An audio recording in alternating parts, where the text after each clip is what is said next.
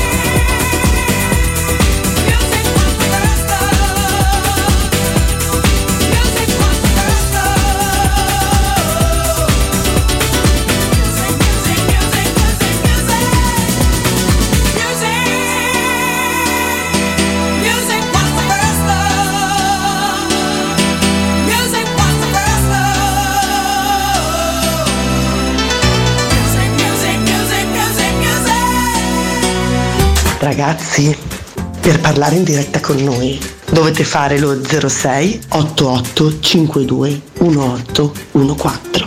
Se siete un po' pigri potete mandarci un testo o un audio su WhatsApp al 342 79 12 362. Dai, vi aspettiamo.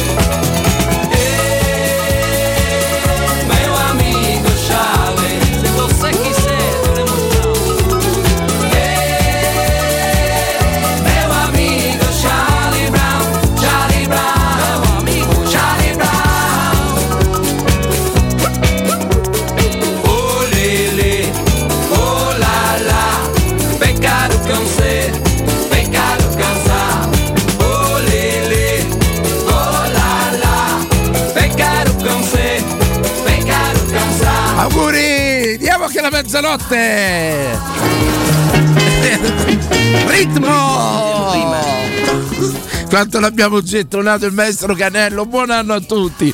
Bentrovati sul ritmo, a tutti gli afficionados, a tutti i fedelissimi del trenino di mezzanotte. Manuele Sabatino, ciao! Buon anno a tutti, buon anno a tutti, buon anno Dani. Ciao, buon anno Emanuele, buon anno a Vincenzo, ciao Vincenzo, buon anno, com'è andata? Tutto bene, tutto Ti bene. sei attreninato, hai accarrozzato? Ma sì, un principio di trenino c'è stato. Ragazzi, in Capodanno, senti, io ti posso dire, è stato il Capodanno perfetto. Ti spiego per perché. Vai. Capodanno con ristorante, primi, antipasto, primo, secondo, finché terzo. mangi, insomma. No, siamo arrivati al primo, basta. Finita là, ma poi karaoke e musica dance di quella proprio ragazzi ho Ah, il fatto classico capodanno Bravo. sofisticato. no Della Roma bene. non so un Mm. capodanno anni 90 voglio il capodanno di quelli ristorante karaoke musica dance ma poi vista Fiumicino sulla Tarsena proprio Eh, c'è presente una cosa bellissima, con questa nebbia surreale. Io non ricordo un Eh, capodanno. vogliamo dire un'altra cosa? Per quest'anno, anzi l'anno scorso ormai, perché 2022, abbiamo assistito,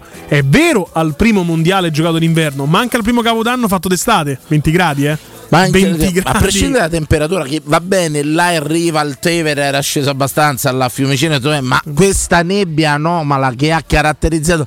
Pensa che c'è stava un'ipotesi, vabbè, diciamo che eh, io stavo con un mio amico eh, Sì. che mi fa: Ma tutto sto fumo saranno i botti? Io ho detto sicuro, così secondo una mia ipotesi. Vabbè, non, dico ero, la stessa cosa. non ero molto, molto per la quale, sai, Tra l'altro neanche troppi botti, vogliamo dirlo? tu, tu, tu, tu ricordi, forse eri giovane quando l'Olimpico per minuti non si vedeva la partita Come no, per omogeni. per i fumogeni. eh. Io ricordo, c'ho un ricordo drammatico ancora di un derby, l'ho raccontato mille volte perché per me rappresenta un trauma. eh, non era l'epoca dei telefonini, era l'epoca delle radioline. Sì.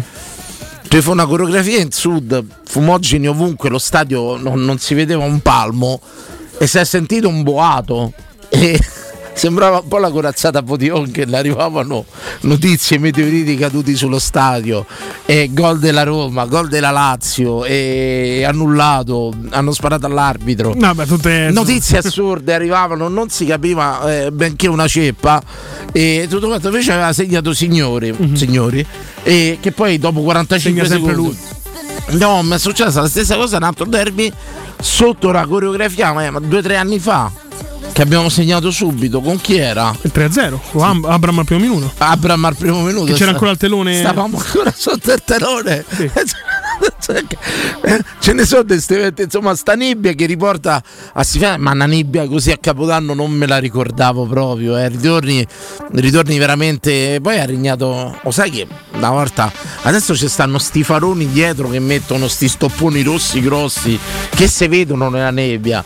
Ai tempi di mio padre, ai tempi miei, mo io voglio far vetusto l'anziano. Ma lo sei. Vincenzo, ti ricordi le macchine con i fari gialli? Che erano una prerogativa proprio della Renault, delle macchine francesi. C'erano questi fari gialli che se le Peugeot, tutto quanto, eh, le Talbot, le Talbot. C'era sta prerogativa dei fari gialli, Manuele, che si diceva, si narrava che nella nebbia si vedessero di più. Non so mai quanto c'è stato vero, quanto c'è, anche perché sono stati totalmente abbandonati sti fari gialli. Ma era una prerogativa delle macchine francesi, le Renault. Magari chi ce l'ha avuto ce lo può raccontare. Com'è stato il tuo capodanno? Me lo racconti? Casa di amici, abbiamo iniziato a mangiare alle 8, abbiamo finito alle 9 di mattina.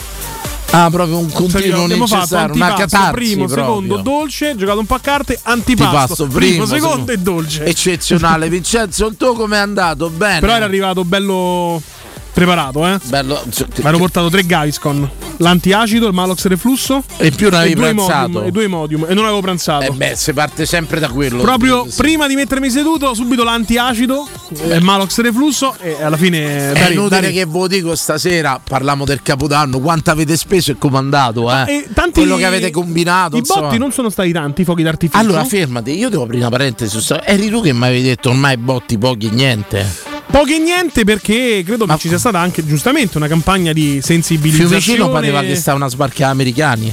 Sì. Ma una cosa pazzesca. Ah, ok. Cioè, poi tra parentesi, bellissimo, oltre ai classici fuochi d'artificio, Fiumicino proprio i razzi segnaletici, Mm. quelli da mare, quelli che rimangono. C'è presente mezz'ora così? Guarda, lo sai che c'ho ricordo pure di fare i segnaletici, di Mm. cosi segnaletici. Un anno vennero.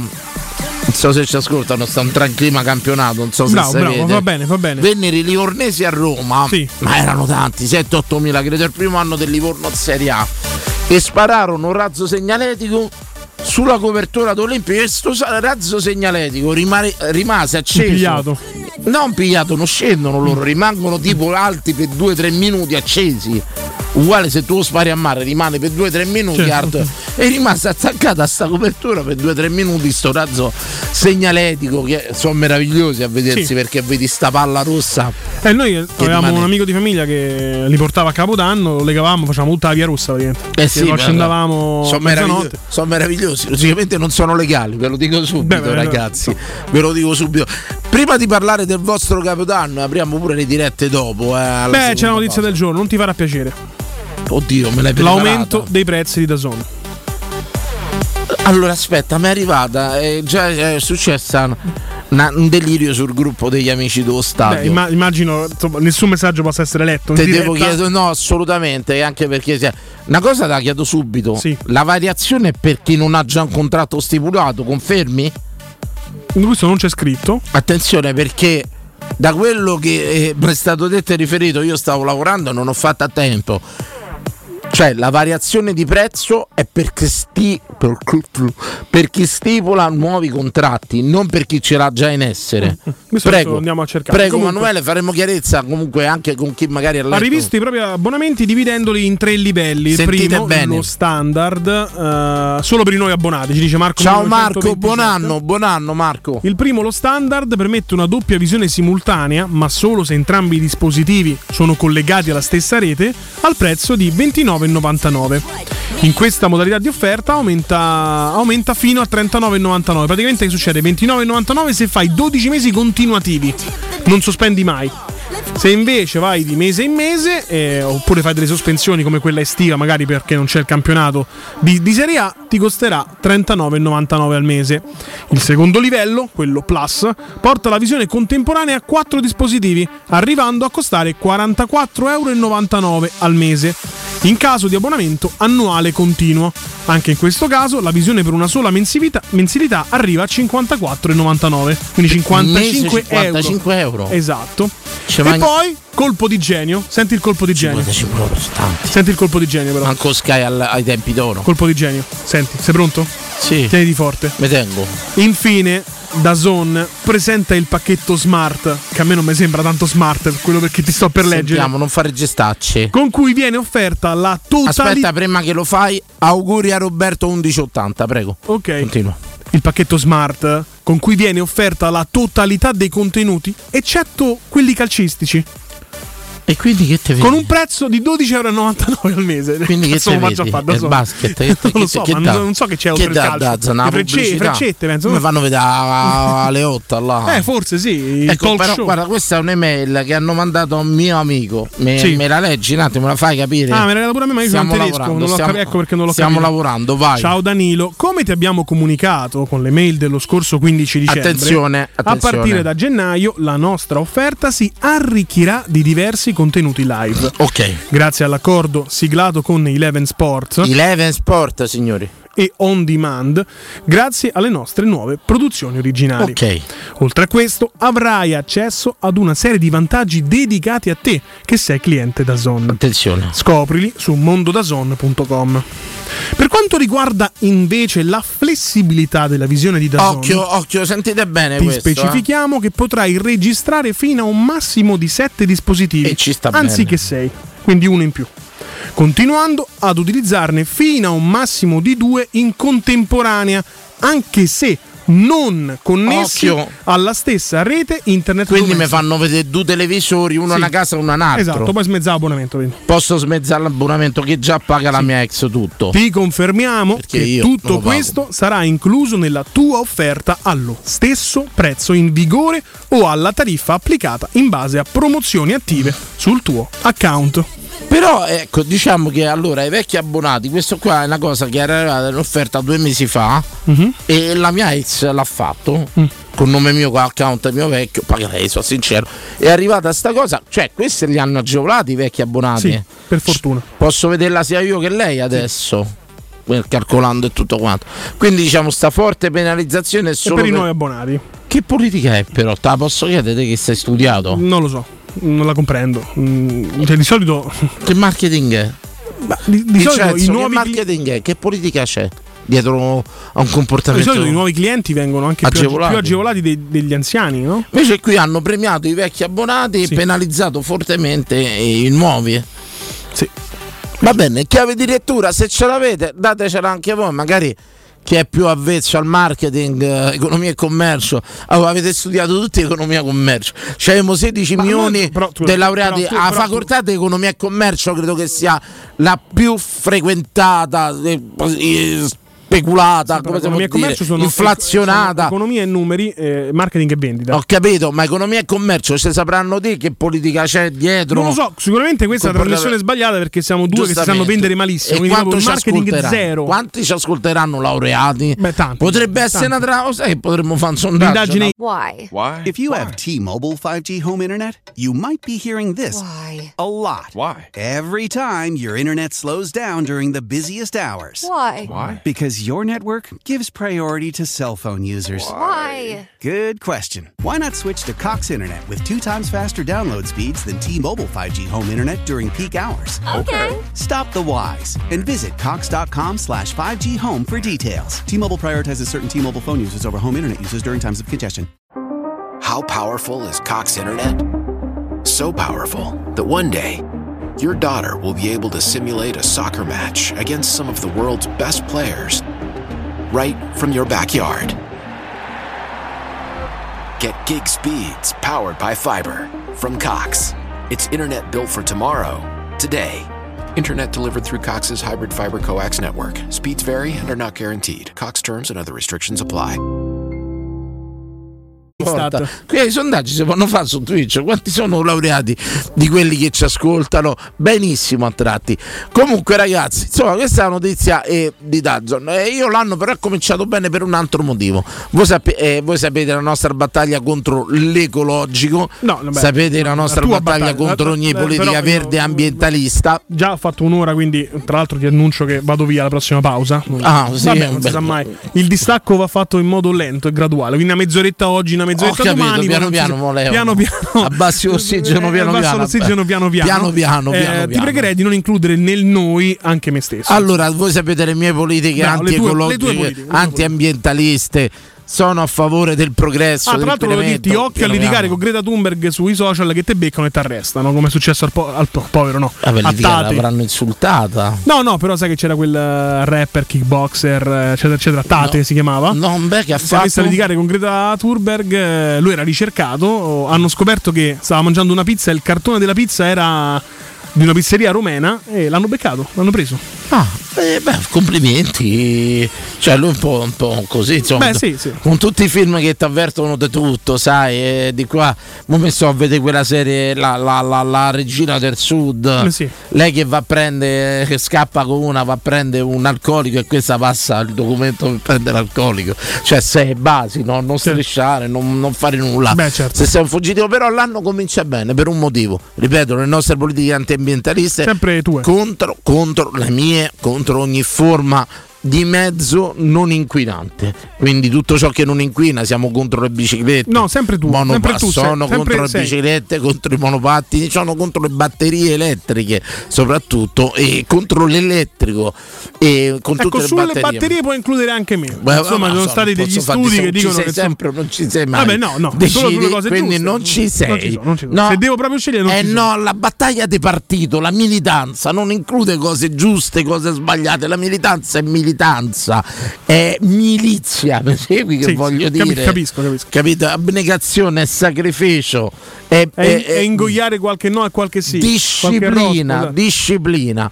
Livorno, sentite bene la, la- la bella città di Livorno, portuale e di Rivera. In bici non dà la precedenza, gli tolgono 5 punti alla patente. Signori, quale inizio migliore di anno? Vabbè, però posso dire, Disciplinare. posso dire una cosa? Questo avventore in bicicletta, per quale motivo ha dichiarato alla polizia municipale o alla polizia o chi per loro di essere in possesso di No, una patente? probabilmente la farà franca, infatti. No, ma io dico, e non c'ho la patente, ma che vuoi? Però insomma già è stato dato un buon che potrebbe essere un esempio per tutti i comuni. Fermate questi con monopattini e biciclette totalmente. È arrestato, no. Che vanno come? È arrestato. Ma no, portiamoli via proprio, mandiamoli via. E tutto quanto. Che vanno disciplinati oggettivamente sono un problema per il traffico, sono un problema per la sicurezza di pedoni, di- di- delle automobili e tutto quanto. Sono dei veri pericoli e vanno Vabbè, disciplinati. monopattino non può essere un pericolo per Anche quello un'automobile. in però. bicicletta, sì, sì, sì, mi rovina la macchina. No, Ma vabbè, se- scherzando? però c'è la vita della- di una persona Faccio parte. 100 orate e tu me la graffiti con col monopattino contro mano, mi ti trovo avanti e me la bozzi. Allora, leggi Sabatino, leggi che è successo a Livorno, un messaggio di speranza per tutta la nazione. Ecco un caso che farà discutere sorprendere gli appassionati delle due ruote. A Livorno è stato multato e punito con la decurtazione di 5 punti della patente un uomo che in bicicletta non ha dato la precedenza. La storia è stata raccontata dal Tirreno che ha parlato con il ciclista. Francesco, non dirò il cognome, chef di 59 anni nato in Liguria, cresciuto in Sicilia e da 8 anni trasferito a Livorno. Ero lontano, spiega, avevo tutto il tempo di frenare, ma la polizia stradale la pensa diversamente. Gli agenti di un posto di blocco hanno seguito il ciclista e lo hanno fermato. 116 euro di multa e 5 punti cancellati dalla patente di guida, anche se Romano era in bici e non in auto. L'uomo ha sentito un legale e ha deciso di che presenterà ricorso adducendo il motivo che non necessita di avere la patente per poter guidare una bicicletta. E probabilmente vincerà il ricorso. Però da qui nasce l'idea. Patente anche per le biciclette. Però Targhe per le biciclette e per i monovate. se perdi attenzione. il ricorso col giudice di pace, Sì. è doppia la sanzione. Bene, bene, comunque questo è un bel messaggio di speranza. Pronto? Ragazzi, ma secondo me uno che è nato in Liguria, cresciuto in Sicilia, vivo a Livorno, doppia la multa gli Giustamente, Vabbè, giustamente. subito, cittadino- sono i tuoi no, no, ascoltatori, no. vedi. Siamo anche per una notizia- forte identità locale, voglio dire. Bravo, bravo. Mi sembra una, una sciocchezza, ovviamente vincerà col giudice. Sì, ricorso però, vedi, questo è un messaggio di speranza. Quello prima andare contro mano la precedenza, magari ci penserà due volte la prossima volta. Probabilmente sì. però- Capito? Io oggi mi sono trovato uno con una bicicletta contro mano, l'ho schivato. E do- me dovete credere, eh, l'istinto là è forte di rincorrere o di fargli capire che Certo, stava certo, contro mano. E che i monopattini uguali, sono i padroni dei marciapiedi e di tutti. L'altro, Ma noi vi mm, perseguiteremo, No, no, vi no, troveremo. no, no, no, no, No. Casomai ti fermerai No, e dirai. Lei sta andando contro mano per il nuovo codice stradale, non può più farlo. No, no, no, Una no, volta si poteva pericolo fare con la per- bicicletta. Pericolo per, per- per i Ora non bamb- più. per i bambini, per le vecchiette per strada. Prego, prego, comunque. Chi è lei? Ma ragazzi, sono Leo e Lazialo. Buono, Leo, a- Leo, buono Continua anno, a Leo, notare che in buono questa anno. trasmissione chiamano solo gente non appartenente al tifo romanista, che ricordo Questo- che non si eh, rispecchia in Danilo Fiorani nelle sue idee. Assolutamente, Questo- assolutamente. questo invece fa. Credo cresce perciò la- di essere l'innovatore. No, no, cresce la- fai tu. Deve essere il cambiamento. no, io poi parlo a te per chiaramente intendere a Peppe e a Lo Monaco, direttore artistico. Qui chiama solo gente che non è della Roma, quindi ci serve ancora Fiorani 2023? Boh, questa è la domanda che si pongono un po' tutti. Credo di avere una fascia silente, reazionaria, eversiva. Eh, ma questo lo dici tu. Romanisti eversivi, prego. Io senza, senza Fiorani cancello da- dalla macchina del radio stereo. Sentito? Ah, no, non Sentito? Ma è un laziale però che lo dice. Sentito? Non dovrebbe neanche averla delle radio stereo. Ma piano piano, guarda, diventerà pure da Roma col tempo. Fa- Grazie a te, grazie a te. Grazie a me, diventerà pure da Roma col tempo, perché ha capito che ci sono dei romanisti sani lui. Quali io? Allora, ragazzi, eh, Prego. parlavate dell'aumento della zona? Ah, tra le altre, sì. No, beh, sì, il sondaggio, però il punto di vista su Dazzon, se, se ce lo dà, ma anche se c'è qualcuno avvezzo. Ma io non, non ve lo do neanche sull'aumento dei carburanti, perché ieri sono diventato papà e non ci sto a capire più niente, ragazzi. Ah, auguri, auguri. Auguri, questa è una bella notizia. tutto, ragazzi. Questa è, una be- è del primo gennaio, è nata. Eh già, nato, Ah, sa- nato, Claudio. Poro Claudio, un anno, gra- come il presidente. un anno in che più laziale che sei, Leo, dai. guaribile proprio, eh. Ma quale presidente? per un calcio sostenibile proprio, dai. Eh. Ha vinto pure la battaglia al Senato, dai. E su. namo, namo. Siete lanciati, siete lanciati, dai, dai. Buon anno. Buon anno, Buon anno, Leo, buon tanti anno. auguri. Dove è nato il pupacchione? È nato. Eh, no. Guarda, ragazzi, non è nato il primo gennaio. Se ritorna un anno più, prendiamo un'altra diretta, però. Pronto? Pronto? Oh, ah, Zacchia. Grandissimo. Allora, Zacchia, ci devi richiamare alle 11.05. È 11.05. Sì. Com'è? C'ho il telefonino? Dopo è 11 perché non puoi chiamare così presto perché dopo ti metti a dormire, io ho capito sta cosa. no, no, perché dopo sto a casa sotto la doccia, magno, tempo che mi ricordo. È facile così chiamare un'apertura di trasmissione. Vuoi la visibilità? Metti la sveglia, amico chi, mio. Chi vale chiama è 11.05. Ab- amico mio, volevi venire in trasmissione? Eh sì. Pensa che il 5 c'era pure un posto, c'era. Eh, sì, c'era un posto libero. C'era un posto Che- libero. Che giovedì 5. Sì. Sì. Ah, posso venire venerdì o mercoledì se volete. Allora, quando dovevi perdere il giorno libero te? Io, io giovedì. Allora no, lo Lo spostiamo. sposto, non vado a fare Lo quella cosa. Non vai a fare che c'hai da fare? Devo andare da una parente che non sta molto bene. Da una parente, allora gli dice la parente che non sta molto bene. Scusa Zaccagna, Sì. non ti accavallare. Gli dice la parente che non sta molto bene, ce la farà, pensi? Beh, non lo so, ma se glielo Siamo chiedo per eh, Gli dice guarda Zaccagna può venire o venerdì o quando? O mercoledì. O mercoledì, quindi Ok, la giornata gli dice al parente che sta in fin di vita, guarda, Sì, per ragioni Ma radiofoniche. forse può essere anche uno sprone motivazionale, no? Resisti Certo, perché io devo per- prendere il giorno quando Zaccagni è Quindi libero. manca il 6 o il 7 o quando è facciamo venire Zaccagna Sì. e tu non vada al tuo parente malato. Va bene Zaccagna? Va bene, ditemi il giorno che devo venire e vengo, busto di piedi. No, beh, beh, quello mi pare il minimo. Zaccagna, ci racconti il tuo capodanno come è andato, quanto hai speso, dove l'hai fatto? Raccontaci. Allora, Capodanno... Hai rimorchiato? Ma no, perché il posto era un po'... Raccontaci, racconta, dove sei andato, non vi preoccupate. Come hai rivestito anche? Diteci la location, bravissimo, vai, vai, raccontateci sto capodanno. Non so se si può fare nome del posto, perché dopo magari... Vai, vai, vai, preoccupare. Vai Zaccagna, vai. Ci hanno catturato 100 euro per la cena che non ci valeva per niente. 100 euro, no, Allora non lo aspettate. dire, se devi no, no, no, bene, no, no, no, no, no, no, no, qui si apre una Per, per le cattiverie c'è TripAdvisor, ma che da noi? si apre subito una, una cosa importantissima. I 100 euro non li valeva. Allora, sui 100 euro da Capodanno c'è la manodopera, cuo- cuochi, camerieri, tutto quanto, ma soprattutto poi non è che a Capodanno vai per buffatte. Ci dici qual era il menù? Prego, vediamo pure se li valeva. Allora, va bene, l'antipasto era delle, delle bruschette un po'... un po' cioè, fatte bene, dai. Bruschette, bruschette miste. Sì, mister. Vabbè, con pesce, appena piotta, vegetali, bruschette dici. buono direi adesso, ma iniziamo col botto. Poi dopo, ti dico solo una cosa, ci hanno portato un- dei piatti di tortellini in brodo. Oh, oh, ma buono! Oh, eh. Non manco sabbia loro i tortellini. Con tanto par- certo, però il tortellino in brodo è una scelta un po' curiosa per il capodanno. Eh. Guarda, 100 euro, ma guarda, adesso sì, sì, bruschetta, quindi pane Ci bruscato e la- tortellino. Ci sarà stato l- L'hanno l'animazione. rubato, c'era un po', c'era il San Giacomo, credo, c'è il tortellino in brodo a capodanno, dai, dai, dai, su. Sì, devo dire che è una scelta che mi lascia un po' stupito. Parmigiano c'era almeno in abbondanza perché sai il tortellino mi chiama molto Ma parmigiano. poi scusami, il tortellino in brodo tutta la sala faceva Bravo, cioè, per risucchiare? Sì, quello mi sì. sa proprio d'ospedale. però. Ma- eh, capito, sai il piatto di festa all'ospedale. Ecco, tortellino in brodo, poi zacchia.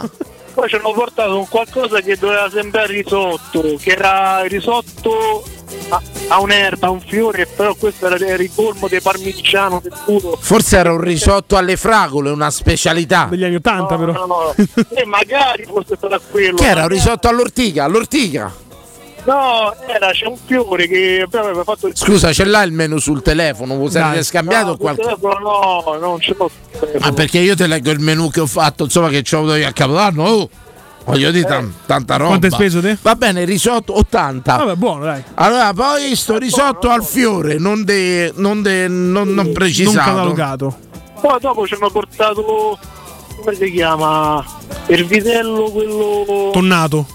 Beh sì, bravo. Vitello Eh, tonné. beh, Beh, ma che ha fatto mia madre? Vidal Tonné, posso dire una cosa? Un capodanno del 72 pare. Esatto. È meravigliosa sta cosa. Tortellino e orribile. È proprio anni 80, è meraviglioso. Continua, ti prego. È stranissimo. No, vabbè, poi ho portato questo secondo che sta insieme al purè di patate, credo che fosse pure di patate alla fine. Che E il purè. Cioè io voglio dire, a Capodanno si mangia il pesce, appena piotta mi aspetta almeno Oh. un po' di pesce, io che non lo mangio. Ma dove stavi all'ospedale? Dove stavi?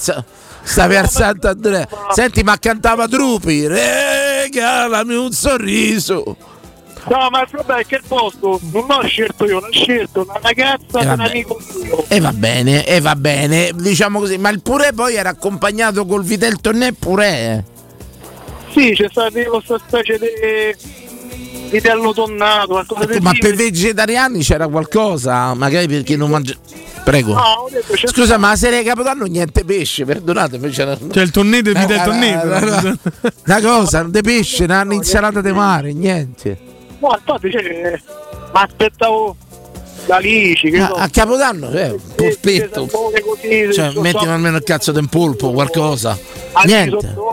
niente, eh, una delusione. Una piotta, senti, però una piotta, vino a volontà, eh, lenticchie e cotechino e pandoro, panettone, prego. Sì, dopo ci hanno dato lenticchie, il cotechino. Buono, buono, buono. Ah, sì, dai. Oh, che sono soldi, eh, sono soldi. E quando ho fatto esplodere 52 batterie, questo proprio il carterato. Ti hai ricomprato la batteria di botti? Sì, ah, io sono, sono un bombarolo, quindi... cioè- Un bomba, quante ne avevi comprate? No, stavolta poi che ne ho comprate due, poi ho comprato botti simili di campo. Chiaramente tutti nei posti legali, immagino, no? certo. No, no, guarda, guarda, il periodo dell'illegalità è finito. C'era scritto eh, RPC. Repubblica Popolare No, Cinese. è tutto regolare. Tutto regolare. Quando c'è RPC è tutto regolare. Ecco una domanda: quanto hai speso dei botti, Zaccagna? L'anno poco ho speso 150 euro del botti. 150 più 100 cena 250. La località era distante da casa? Vabbè, te abbi. Eh, da te- Burtina era, dai. Sono di Burtina abbiamo testaccio. Con la nebbia te la sei cavata bene?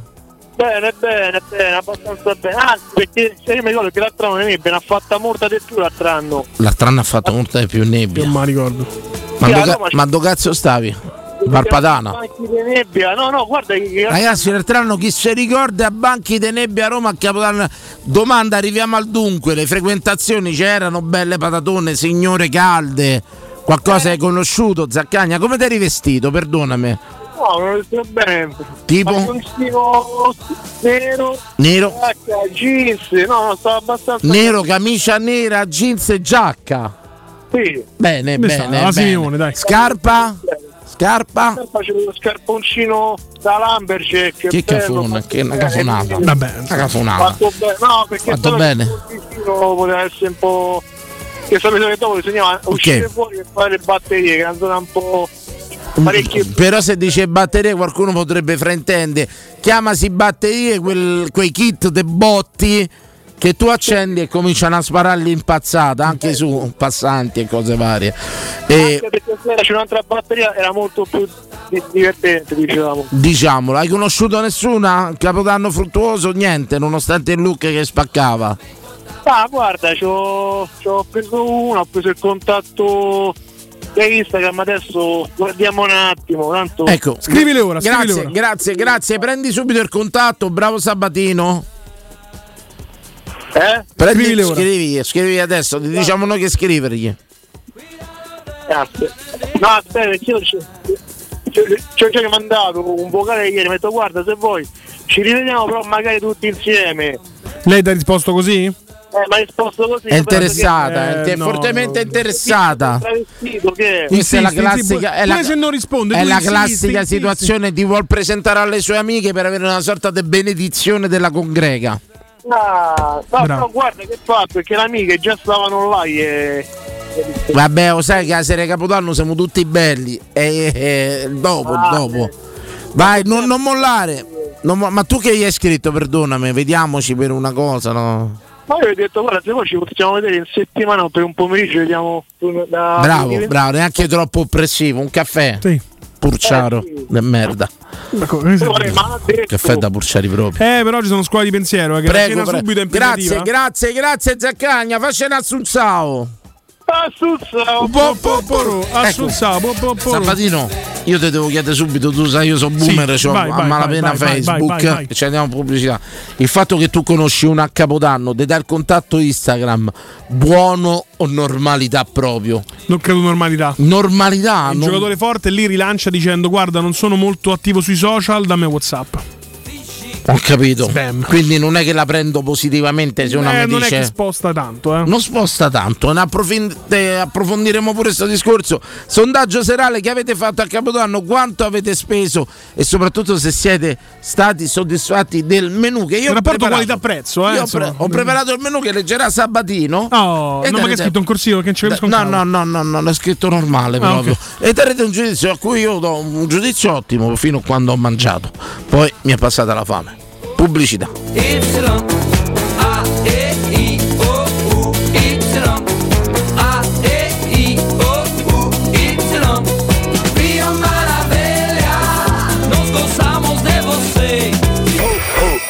Pubblicità. Noi di Securmetra da 30 anni ci prendiamo cura di ciò che ami. Installiamo cilindri fisce di massima sicurezza su porte blindate, nuove o esistenti.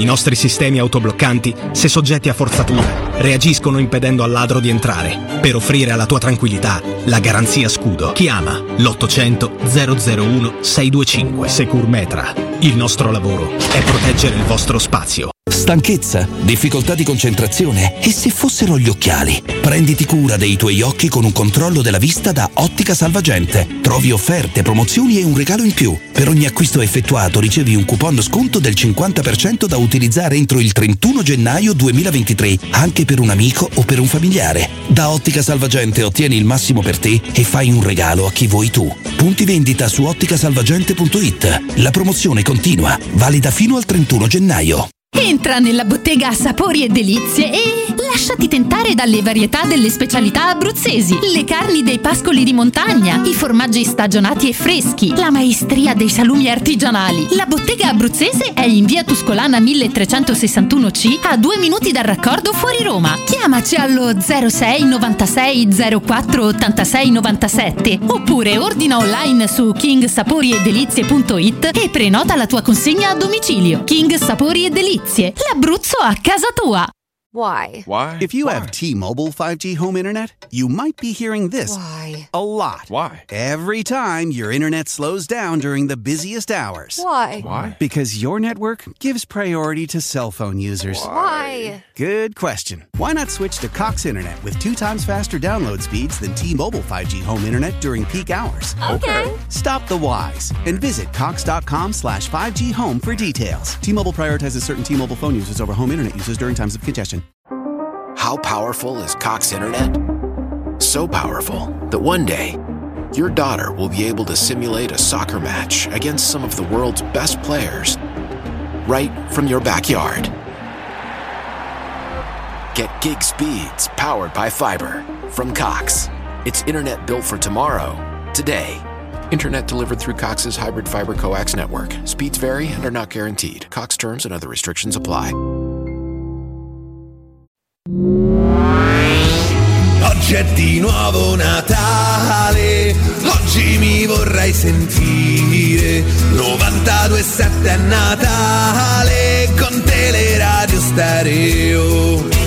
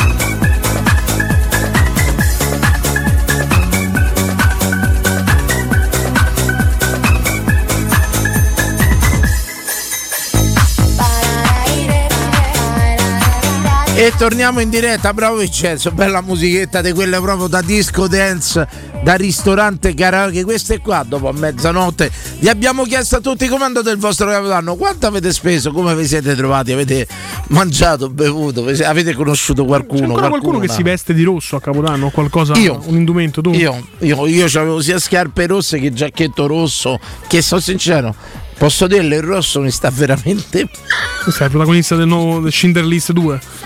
Il giacchetto rosso. Pronto? Pronto, pronto, pronto, pronto, pronto. Eh, Cedo che è crollata la linea, pronto? 0688521814. Me, me dai un saluto Ai amici, nostri amici su Twitch, il Pio De Italo commenta il menù del Zaccagni e dice una bella mela cotta come dolce e vai cortango. Insomma, i tortellini in brodo, le bruschette, il vitello tonnato. Mancava solo la mela cotta per il menù da ospedale. Roba proprio. eh, c'era- Comunque, ragazzi, che menù anni 80 il Zacchiagna. Sentiamo gli altri menù di Capodanno, come sono andati. Se ne è valsa la pena, se vi siete divertiti. Io mi sono divertito tanto e soprattutto se avete anche conosciuto, fatto, fando. Pronto? Ciao ragazzi, Valerio. Ciao, Valerio. Stavo iniziando a chiamare prima del sondaggio e poi ho chiamato uguale, ma la risposta mia al sondaggio è molto deludente. Eh, calma, calma Valerio. Allora passiamo prima perché ci hai chiamato prima e poi passiamo al sondaggio. Perché ci hai chiamato, Vale? Cosa, cosa ti aveva spinto? C'è un sentimento. Non mi ricordo più manco come mi chiamo. Era a Roma, il bilancio da Roma. no, era da Zon. E il bilancio da Roma era da Zon. Sì, da, Da zona. no, sicuramente per discorso d'università che dice de- Sì. eh, scienze politiche. Economia e commercio, 16 milioni di laureati. Bravo, e il fatto è che quella lì ne si entra senza testa d'ingresso e la gente fa testa d'ingresso, non lo passa e la mette come seconda, terza, quarta scelta e poi vanno se li trovano tutti a fare quelle. Ah, capito? ecco, allora perché me, Non io, so- non so se è una storia Ah, io veramente nella, io nella mia realtà. vita avrò conosciuto almeno, ma senza scherzi, 80 persone che andavano economia e commercio. Cioè, cioè, te che fai? Vado economia e commercio. Sì. Sì, Cioè, poi proprio- c'è un articolo che ti permette, eh, facendo altre facoltà, di, di dare esami per quella che poi vorresti fare. Ah, tipo quelli che fanno la- biologia per entrare in medicina poi. Ah, diciamo. Esatto, esatto. Poi fai le, le- te rifai il test d'ingresso l'anno successivo e te, fanno te convalidano gli esami se passi. Ah, ho capito, è una maniera per entrare a tipo fassi- fisioterapia, ti segni economia e commercio. No, non, non è proprio lo stesso Non è campo, così, no, no, non no, è di no. portofino, voglio diventare ortopedico. fanno entrare dalla porta, provi a entrare dalla finestra. in sostanza. Ho Esatto. capito, ho capito, è una cosa che mi hanno spiegato pure i rider, qua cosa Sì. E te lo dico io che c'è la terza media, eh, quindi è abbastanza semplice. Ma oh, oh, evviva, in un mondo di diplomati, laureati, Eh. viva le terze medie. Dai. Viva, dillo che guadagni 2000 al mese pure con la terza media, glielo vuoi dire? a settimana. Yeah. Non da studiare stronzi, No, ma piate che le messaggio lauree. è? Ma che messaggio Piate è? le lauree, tu sai che a settimana con la terza media. Eh Diglielo che fai nella vita, che fai? No, io no, ho lavorato tanti anni in albergo e mo gestisco un po' di affittacamere. Hai capito? Bravo. Hai capito che le case dell'altro fai i soldi? C'è studiate Bravo. pure. Scemi, universitari scemi. No, no. Eh, No, laureati un scemi. messaggio che non può passare. Serve pure quello. Serve, serve, serve. Carissimo, raccontaci il tuo capodanno, costo. invece no, il capodanno mia moglie è stata male e Sì. quindi sono dovuto stare a casa a acutirla e, e niente, mi sono risparmiato i soldi. Si è presa l'australiana? Eh, lo sai che mi sa che è, bru- so, è brutta sta ah, febbre, bro- un sacco di gente mal de gola, però senza febbre, solo Ma davvero? mal de gola, sì. Poraccia, ma un sacco di gente ha letto sto capodanno. Ah. Senti, ma ti sei Eh, comprato due stelline da solo, tu rauti là sulla finestra? Mm, no, no, no, no, no. Ti sei Ma no, cucinato? svegliava, Hai mangiato almeno qualcosa? Allora, siccome io non Cioè, io vi so posso dire una cosa, non so spo- io non sono sposato. Come ti chiami, amico? Valerio. Allora, io non sono sposato niente, però mi succede una cosa del genere e capisco. Ma vado a rosticceria, almeno mangio bene, compro qualcosa di buono. tipo 10 eh, bravo. il pollo. Faccio schifo, lei starà allettata, ma io mangio. Che hai Eh, sai, fatto? Stavamo lì lì fino all'ultimo che dovevamo andare dai, dei parenti, vai, non vai, vai, non vai, poi alla fine non, eh, non siamo andati, però io ho fatto, siccome sono un fulmine di guerra in cucina, però la carbonara diciamo che me la cavo. Senti, E- perdonami, terza media, non cucini bene e tutto, ma perché ti ha sposato questa? Eh, non te lo posso dire, Dani. Pe- ah. No, dopo. In questa trasmissione vengono trascurati i sentimenti e la bellezza, sempre. Ci ha fatto, fatto capire anche che solo il all'aiuto visivo di Vince Canzoneri o sei ricco o sei rocco. Sì, insomma. sì, sì, ci ha fatto capire Vincenzo. A parte scherzi, No, quindi non è vero, ne- neanche è ti sei simpatico. mangiato una cosa. Che ti sei mangiato? Dai, dici questa No. cosa. carbonara e sì, una cosa triste, una cosa triste. E ci Ah, credo, questa- c'avevi qua, qua, qua E cosa che ti sei visto in televisione? per rottame a letto, ti capisco, insomma. No, tutto- ma a un certo punto, siccome ci stavano un po' di discoteche che erano aperte fino all'una del pomeriggio, ho detto sai c'è, mi metto a dormire, mi metto alla sveglia alle 7 di mattina, gli dico che ho da fare e mi vado a sfasciare alle 7 di mattina. Questo, Sei andato? Questo è da professionisti. Ma se no, sai, bastava che gli davi una di queste medicine che sono sonnolente. Adesso queste cose per la febbre, per le Sì, cose, sì, ti fanno dormire due Bravo, giorni. fa- bravo. Gli davi una di quelle e ti presentavi dopo una giornata. Però ti Ma posso è andato in dire. discoteca alle 7 di mattina? Sei andato? No, poi non ci sono più andato. Posso dire una cosa, però mi permetti, il vero professionista là aspettava che si addormentava e si faceva la seratina da solo a casa. Eh, sta buono. Una piccola chiusetta. Quando, quando si svegliava mi trovava ancora lì che gli Stavo Mancava stavo vegliando su di te. Non ho preso sonno per vegliare su di te. Capirai Mannaggia. poi a- ad un mazza a mettere dentro al freezer. No, no, però, quello, si fa no, solo con le madri in pensione. No, no, neanche. No, neanche, C'è un limite, non possiamo andare.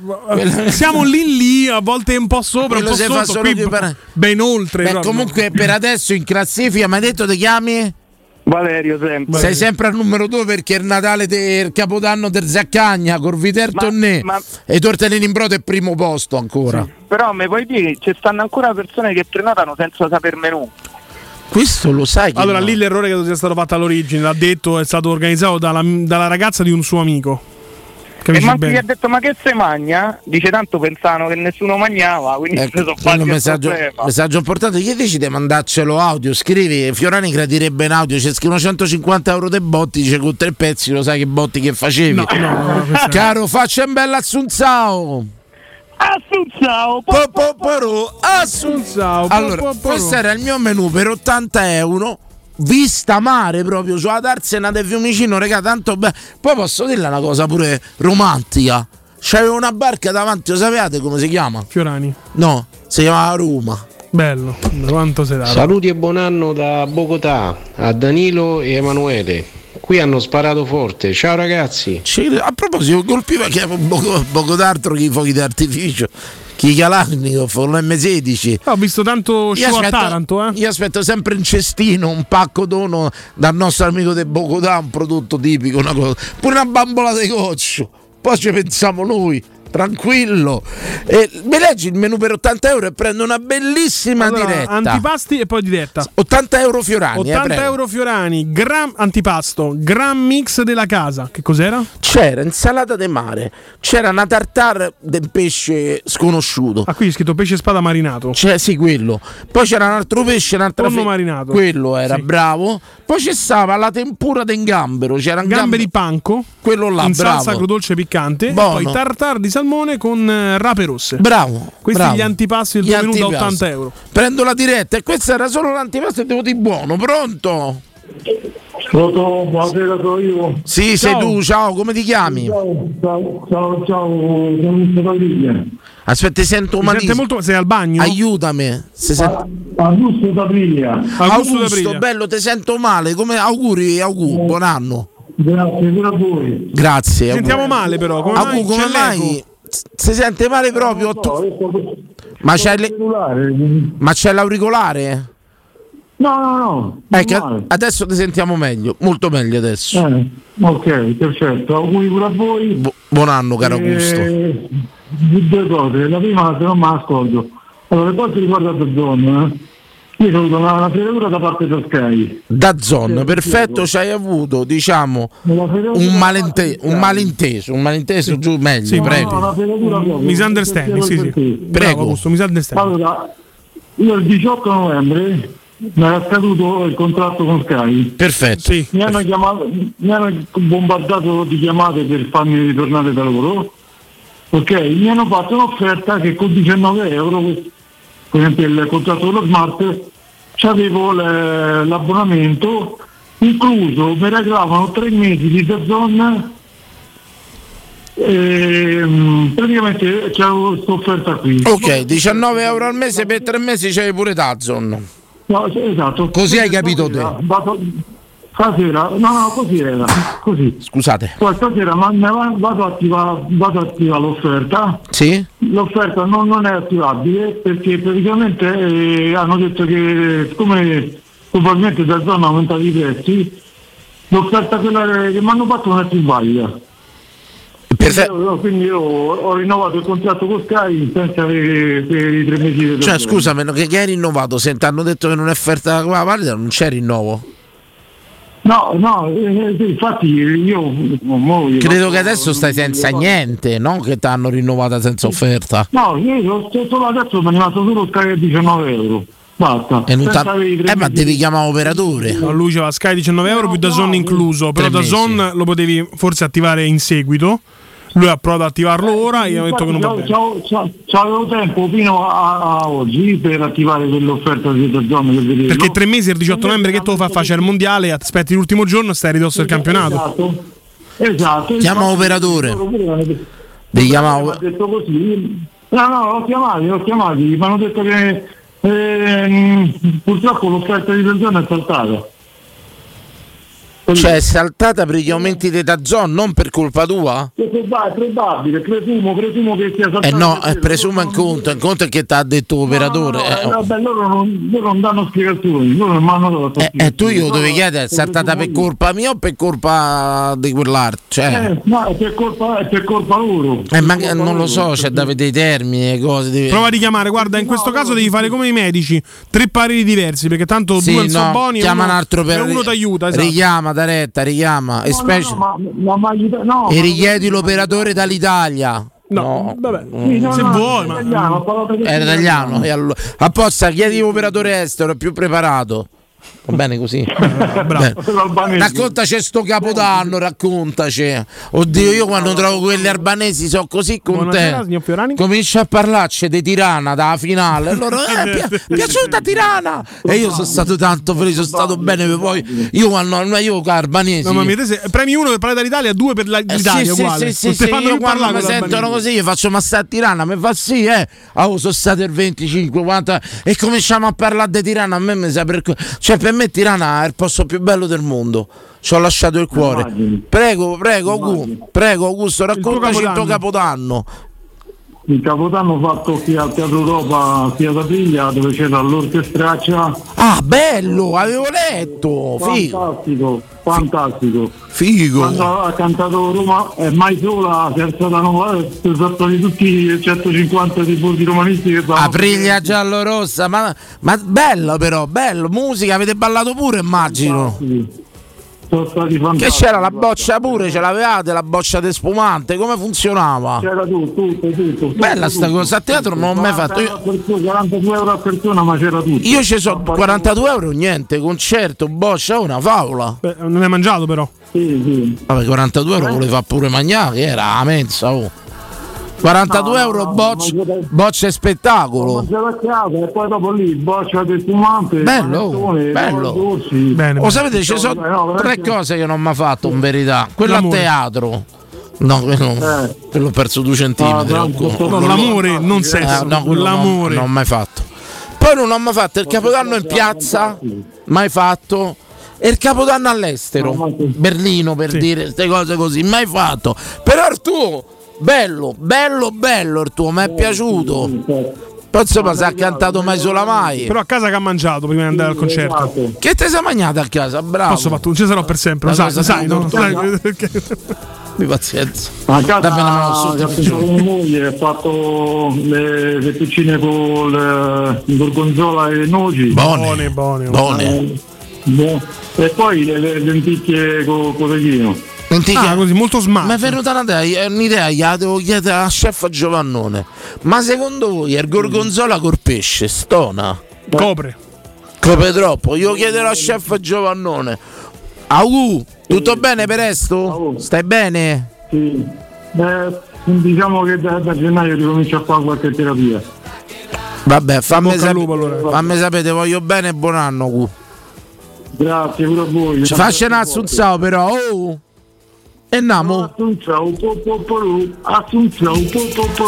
E voglio- Ciao Agu! Voglio bene, voglio bene anche E io. allora, prima di prendere un'altra diretta, a soli 80 euro abbiamo detto l'antipasto. Vai col primo! I primi piatti ravioli di cernia con crema di pesto al pistacchio. Erano squisiti, posso dirlo? Squisiti? Squisiti, erano verdi, la presenza era Vabbè, verde. Erano veramente buoni. Poi tartar, Ah no, cernia, il pistacchio devo Sì. vedere. tartar di gamberi. Sì, quelle non ho vista io. Calamarata al ragù di pesce. Questa l'ho assaggiata. Con datterino e olive taggiate. Questa era veramente Io ho scoperto buona. da pochi anni che la calamarata non sono dei calamari, ma è una pasta. Sì, è una pasta b- buonissima. E questi erano i primi. Pronto? Pronto?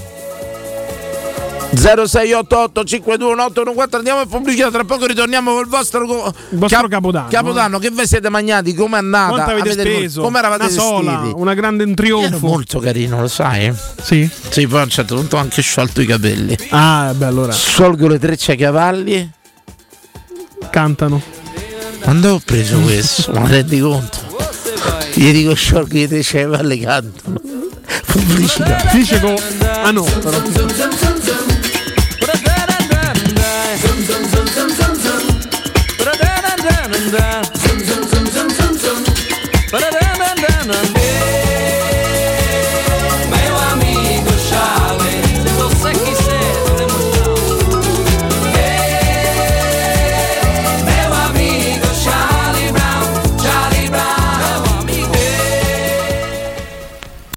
Why? Why? If you have T-Mobile 5G home internet, you might be hearing this Why? a lot. Why? Every time your internet slows down during the busiest hours. Why? Why? Because your network gives priority to cell phone users. Why? Good question. Why not switch to Cox Internet with two times faster download speeds than T-Mobile 5G home internet during peak hours? Okay. Stop the whys and visit cox.com slash 5G home for details. T-Mobile prioritizes certain T-Mobile phone users over home internet users during times of congestion. It's one of those days where to dos are all over the place. On today's list, a teeth cleaning at 6 a.m., returning the not so fake cowhide rug at 9, scooping up a vintage stereo from Marketplace in Bethesda, at first to show up with cash PM, and picking up cousin Rick at Reagan at 3 a.m. Zip if odd errands at odd hours. With Zipcar, you can book cars near you in DC anytime you want, with gas included, which makes days like this, well, just another day. Join and drive in minutes at zipcar.com. Pubblicità. Nel secondo semestre del 2022 il mercato immobiliare in Italia è cresciuto dell'8,6% rispetto al primo e le abitazioni più richieste sono le nuove costruzioni ad alto contenimento energetico. L'investimento nel mattone rappresenta ancora il bene rifugio per eccellenza. Ora è il momento di acquistare casa. Residenze Immobiliari ti aspetta in via Pietrocorti 13 a Colle degli Abeti per visitare gli immobili in classe A in vendita realizzati dal gruppo Edoardo Caltagirone. Per conoscere tutte le proposte immobiliari visita il sito residenze.com.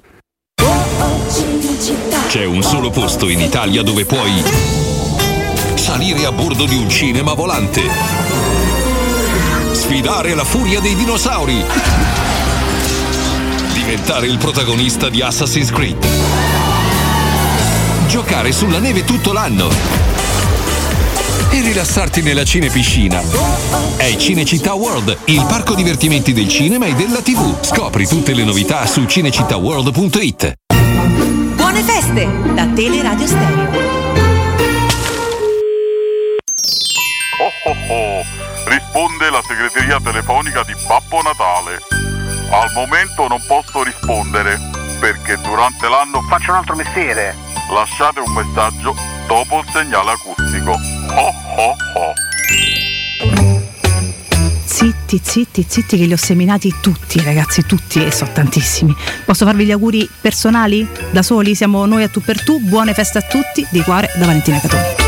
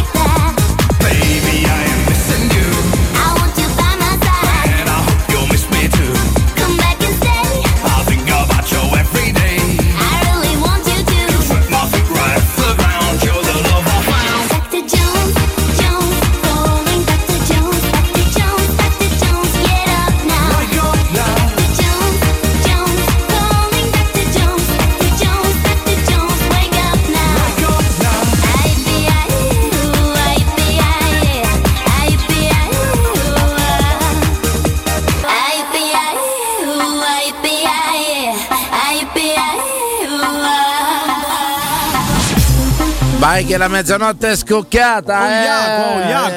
viene- acqua. bravo, sta musichetta. C'è presente quelli che tastiere che mettono poi a un certo punto cominciano a mettere tutte queste musiche così dopo il karaoke. Al karaoke mi sono Grande esibi- gu- gruppo anni 90. mi sono esibito più volte e mi è stato impedito di cantare Ci vorrebbe il mare di Masini, non capisco il perché. Pronto? Pronto? Sì, ciao. Ciao Danilo, sono chef Giovannone. Oh, l'ho chiamato, l'ho chiamato e c'era. Sempre c'era. vigile. C'era. Comunque, vorrei precisare che queste sono le canzoni che mettono quelli che si occupano del, G- del DJ7 quando vanno a mangiare. Sì, bravo, bravo, bravo. Stando dall'altra parte ecco, della barricata, quando venivano da noi, no? Eh, a mangiare, buttavano queste canzoni e poi stavano là a mangiare, facevano piattoni enormi, eccetera. Quanto è vera sta storia? Quanto è vera sta storia? È vero. Solo musica commerciale è brutta. Non so perché, però sono scelte, scelte discutibili. Eh, lo Quando so. degli acqua. Eh, hai ragione, però non- nulla di Gruppo personale. rovinato chiaramente da lei che è due rifà tutte e due, lo sai, no? La storia. No. Eh sì, sentiamo un attimo, chef. Eh sì, io avevo chiamato il gorgonzola col pesce. Mi sa dire qualcosa, egregio chef Giovannone? Gorgonzola col pesce. Allora, innanzitutto io dico che non esistono abbinamenti impossibili. Scuola alberghiera ti, ti dicono che ci sono degli abbinamenti impossibili, come ad esempio l'aceto con le alici sott'olio. E io già da bambino contestavo perché di origini partenopee l'insalata di rinforzo è la base, no? del Natale pa- campano però si fa con i sottaceti d'alice quindi queste cose secondo me sono un po' da superare il gorgonzola col pesce ci sta bene però attenzione perché è insidioso e va ben dosato ok? Perché- Pesce o gorgonzola? No, il eh, gorgonzola ovviamente, perché il pesce è l'elemento principale, stiamo venendo se, se può andare col gorgonzola, quindi il gorgonzola va ben dosato. E, è molto insidioso. Che pesce mi farebbe col gorgonzola? Allora, al- ad esempio una ricciola spadellata, ok, quindi una carne Tanta roba. dal sapore determinato, col gorgonzola ci sta bene. Anche se il gorgonzola dà il massimo, secondo me qua molti eh, inorridiranno, però fidatevi che è una cosa che funziona dal massimo con le cozze. Con le cozze? Esatto, eh, in Belgio, in Costa Azzurra, fanno un piatto che si chiama il moule fritte. Sono delle cozze servite con delle patatine fritte, tipicamente all'interno di pentolacce grandi, e le condiscono con delle cose che noi delle volte reputiamo assurde, come ad esempio il curry o le verdure. E ad esempio in Francia un piatto molto diffuso sono le moule frites bleu, che vuol dire con appunto il roquefort, o comunque un formaggio che, sa- eh, che assomiglia molto al gorgonzola. Hai capito che storia? Chef L'accostamento fra il gorgonzola e le cozze è qualcosa da scoprire. eccezionale. Chef, com'è andato il capodanno di uno chef? Dove lo passa? Con spirito critico, va al ristorante, come l'ha passato? Allora, no. Io mi immagino lei al ristorante che mi critica ogni portata, prego. Beh, prima di tutto la maggior parte degli chef lo passano lavorando il capodanno, però io quest'anno l'ho trascorso comodamente a casa perché diciamo per esigenze familiari poi il giorno dopo ci dovevamo svegliare presto e allora abbiamo deciso una versione casalinga. Ha preparato qualcosa lei o ha fatto cucinare la signora? No, addirittura ha cucinato mia suocera, quindi è stato tipo Eccezionale. Beh, lì giustamente Danilo eh, hai posto una domanda interessante. Qual è che predilige l'aspetto sono un uomo quindi cucina la donna o sono chef, amo la cucina, cucino io? No, no, no, no, a casa mia vige eh, diciamo l'antica formazione patriarcale, quindi cucina mia moglie, fa tutto mia moglie, io sto sul divano e difendo il territorio. Questa è una cosa importantissima. Chef, da- la saluto con una domanda che ci arriva da casa, dagli amici di Twitch ci chiedono se il pesce sa di gorgonzola. Che cosa si può fare? Sì, ma fate attenzione all'igiene, arrivederci.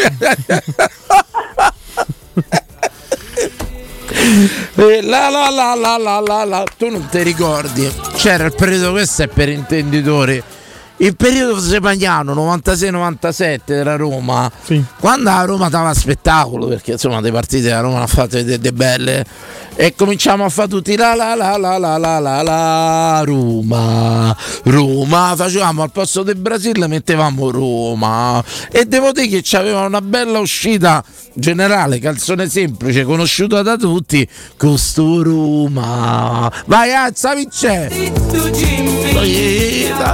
logicamente era il coro Allora, andiamo su Twitch, prendiamo una diretta pure. Leggi un po' lettere romano vorrebbe sapere se il dottor Fiorani ha purgato qualcuno la notte. Posso dirvi che ho rimorchiato un uomo che stava con la moglie. Beh, buono, comunque un buon bottino di guerra. A un certo punto ho pensato che me- ci siamo salutati. E lo quel sa- bacetto sulla guancia senti lo- la vibrazione. Lo saluto, mi ha detto tu sei una benedizione. E ho detto, mo me bacia. Io poi lo sai che se provi a baciarmi non pongo resistenza. chiaro, sì. Assolut- Ecco, era lui o l'alcol che parlava però? No, lui, lui, lui. Mi ha detto tu sei una benedizione. Mi ha detto una cosa bellissima che ancora ricordo. E mi ha stretto, mi stava baciando, e poi l'hanno portato via, insomma. lo saluto ancora, gli auguro buon anno di cuore. Oh. Veramente perché mi ha detto una cosa bellissima, sai, non me l'aspettavo. Pronto? Ciao Patato. Pronto? Ciao Patato. Questo è l'eco, dai. No, questo è Gefferino. Eh sì, è l'eco di Gefferino. Ciao Popporu Assunzao. Lo sai che a Capodanno mi è passato uno mi guarda canta pezzo di merda Così La mia ragazza al Capodanno. Ma davvero? E visto il concerto di Rai 1 ci stanno Sì, i sottotitoli? sì. C'era la canzone di Bomberto Tozzi, Gloria, il nome fa canta, pezzo. Meravigliosa, meravigliosa Ciao Jeff, auguri, buon anno Anche a te tesoro, a te Emanuele. Grande Jeff. Ciao Jeff eh. E a pochi, e a pochi. Com'è andato Jeff sto Capodanno? Mori conti? Mi sono mangiato uno scarpone, una scarpa e una ciabatta. Ah beh, te pare poco di questi tempi Che stavi da solo Jeff? Sì, da solo, sì. Ne è venuto nessuno a trovate? Sì, non ci vado io, che so, do sapere al cane mio che mi sta poco bene. Quindi Ah, c'ha paura di botti? I botti proprio terrorizzati, era la tassa Lo sai Jeffer, ti racconto una cosa, io ai miei che c'hanno paura, gli davo un anestetico che proprio li, li stavano, gli venivano proprio le pupille rosse tipo fatti, porelli. No, pure. No, no, gli fa- era la salvezza, era la salvezza Vabbè, loro. so, mi fido de- Come mi no? fido di te, mi fido della medicina. Era un anestetico per animali che serviva proprio per queste occasioni che hanno paura di botti. e gli venivano occhietti tutti rossi tipo fatti, porelli e dormivano. Ah, buono, dai. Mo te- vi dico pure il nome. Vai, vai. Pure stanno sono stompate parecchie mani. Sono saltate? Non lo so. Sì, sì, sì, sì. Eh sì. Colpi vacanti, racconta. Nessun morto, però tanti feriti gravi, tanti... Il primo è stato un bambino in Puglia. Un ragazzino di 10 anni. Esatto, mi tre dispiace, non ho letto. Un genitore a dargli una bomba a un ragazzino, oh, ma che c'è? Avete il mulo? Eh, tante volte magari si procurano pure da soli. No, il, eh. il primo caso, quello che ha perso tre dita, ha raccolto da per terra un botto inesploso. I pochi bambini che ho visto li ho, li ho buttati. Ha fatto bene. fatto eh, bene, i botti Voi, voi ne potete fare queste cose. Io ci ho sempre avuto paura dei botti sin da ragazzino de mio, eh.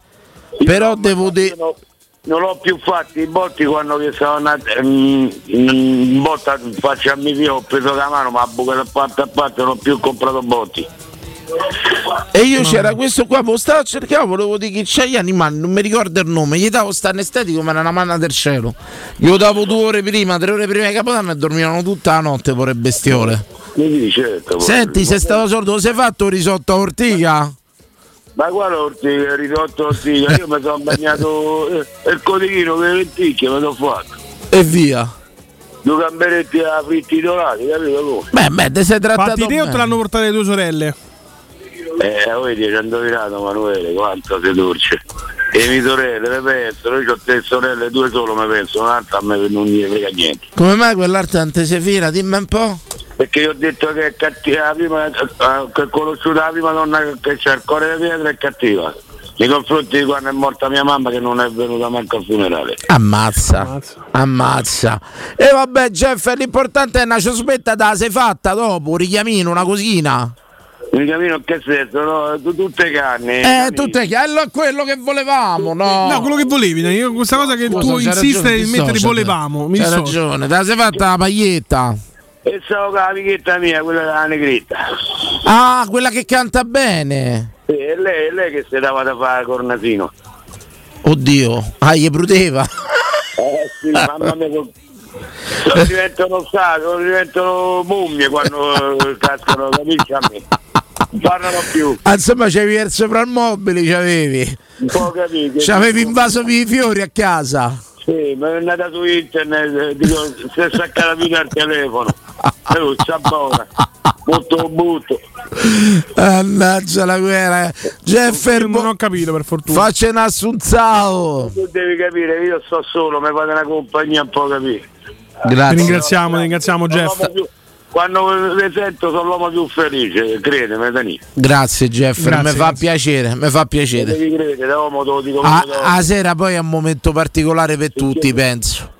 Io sono a Paolo, io vivo di notte, sono più distrello. Sì, sì, dico un momento particolare, chi si ferma, chi si toglie la giacca la cravatta. Why? Why? If you have T-Mobile 5G home internet, you might be hearing this Why? a lot. Why? Every time your internet slows down during the busiest hours. Why? Why? Because your network gives priority to cell phone users. Why? Good question. Why not switch to Cox Internet with two times faster download speeds than T-Mobile 5G home internet during peak hours? Okay. Stop the whys and visit cox.com slash 5G home for details. T-Mobile prioritizes certain T-Mobile phone users over home internet users during times of congestion.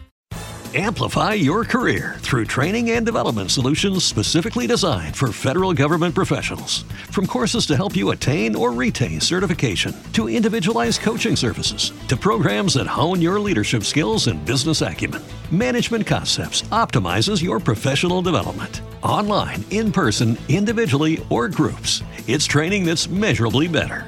Learn more at managementconcepts.com. That's managementconcepts.com. Fatta chi fa i conti, come dico io, chi i fantasmi e chi i demoni, insomma. eh. Ogni tanto io dico amici miei, lasciatemi con i miei fantasmi, lasciatemi con i miei fantasmi. E tutto quanto. Gli corriamo appresso a noi i fantasmi, non devono correre Che strana vita, più sta più cerchi di stare da solo. È strana proprio. Grazie Jeffrey, sentiamo qualche altro capodanno che hanno fatto. Come no, belli miei, grazie, forza Roma. Va bene, saluta ma amica tua. Belli mia, d'accordo. Ciao ciao Jeffer, ciao ciao ciao ciao. Zero- 0688 52 1814 e adesso a soli 80 euro te va a leggere pure il secondo Prima leggo però il messaggio di Entrollo SR. Il mio menù di Capodanno è stato un aperitivo sulla Tiburtina, con rustici e simili. Ah, buono. Kebab a casa, notte al lavoro in hotel, con gatta nel trasportino liberata dalle 2 alle 5. Sigaro e bottiglietta di maschio. Un diamo, costo 14-20 euro circa, paga doppia al lavoro. Eh, Però. però il gatto c'è da capirlo, ma se lo portano al albergo. Eh sì. Il gattuccio. Porelli ci hanno paura. Andiamo che c'è la diretta, Vince?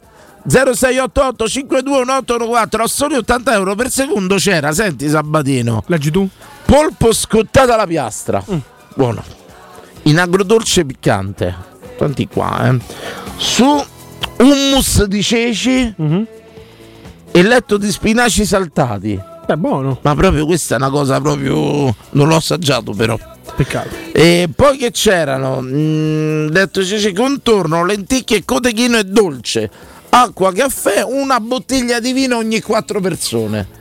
Gli extra li pagavi. Infatti, io non ho pagato extra, ma credo che mi sono dato. Avrei dovuto pagarle. Come ti sei dato? No, perché a un certo, a un certo punto. Che ti eh, hai lasciato 80 e te ne sei andato? sì, no, ti spiego. È, è subentrato il corso di sopravvivenza, quello che ho da Radiofonico, esatto. No, da discoteca, no, il corso radiofonico. Pratica, quando ho chiamato che i bottiglie extra erano a pagamento, io ho cominciato a fare i giri di tavoli. Che fai? Il bicchiere voto, cominci a andare per l'arte tavoli, auguri auguri, cioè, vedono che voto e te lo riempiono. Certo. Capisci? E ho cominciato a girare per i tavoli. Sei andato a colpire il loro extra. È logico, è logico, quella è sopravvivenza. Pensa quando andavo a ballare, fregavo proprio le consumazioni dal tavolo, dal bancone. Beh, quello, Le appoggiavano e io me le prendevo. quello Credo- io li vendevo dentro. Credo che, co- discorso. credo che il Covid si sia sprigionato.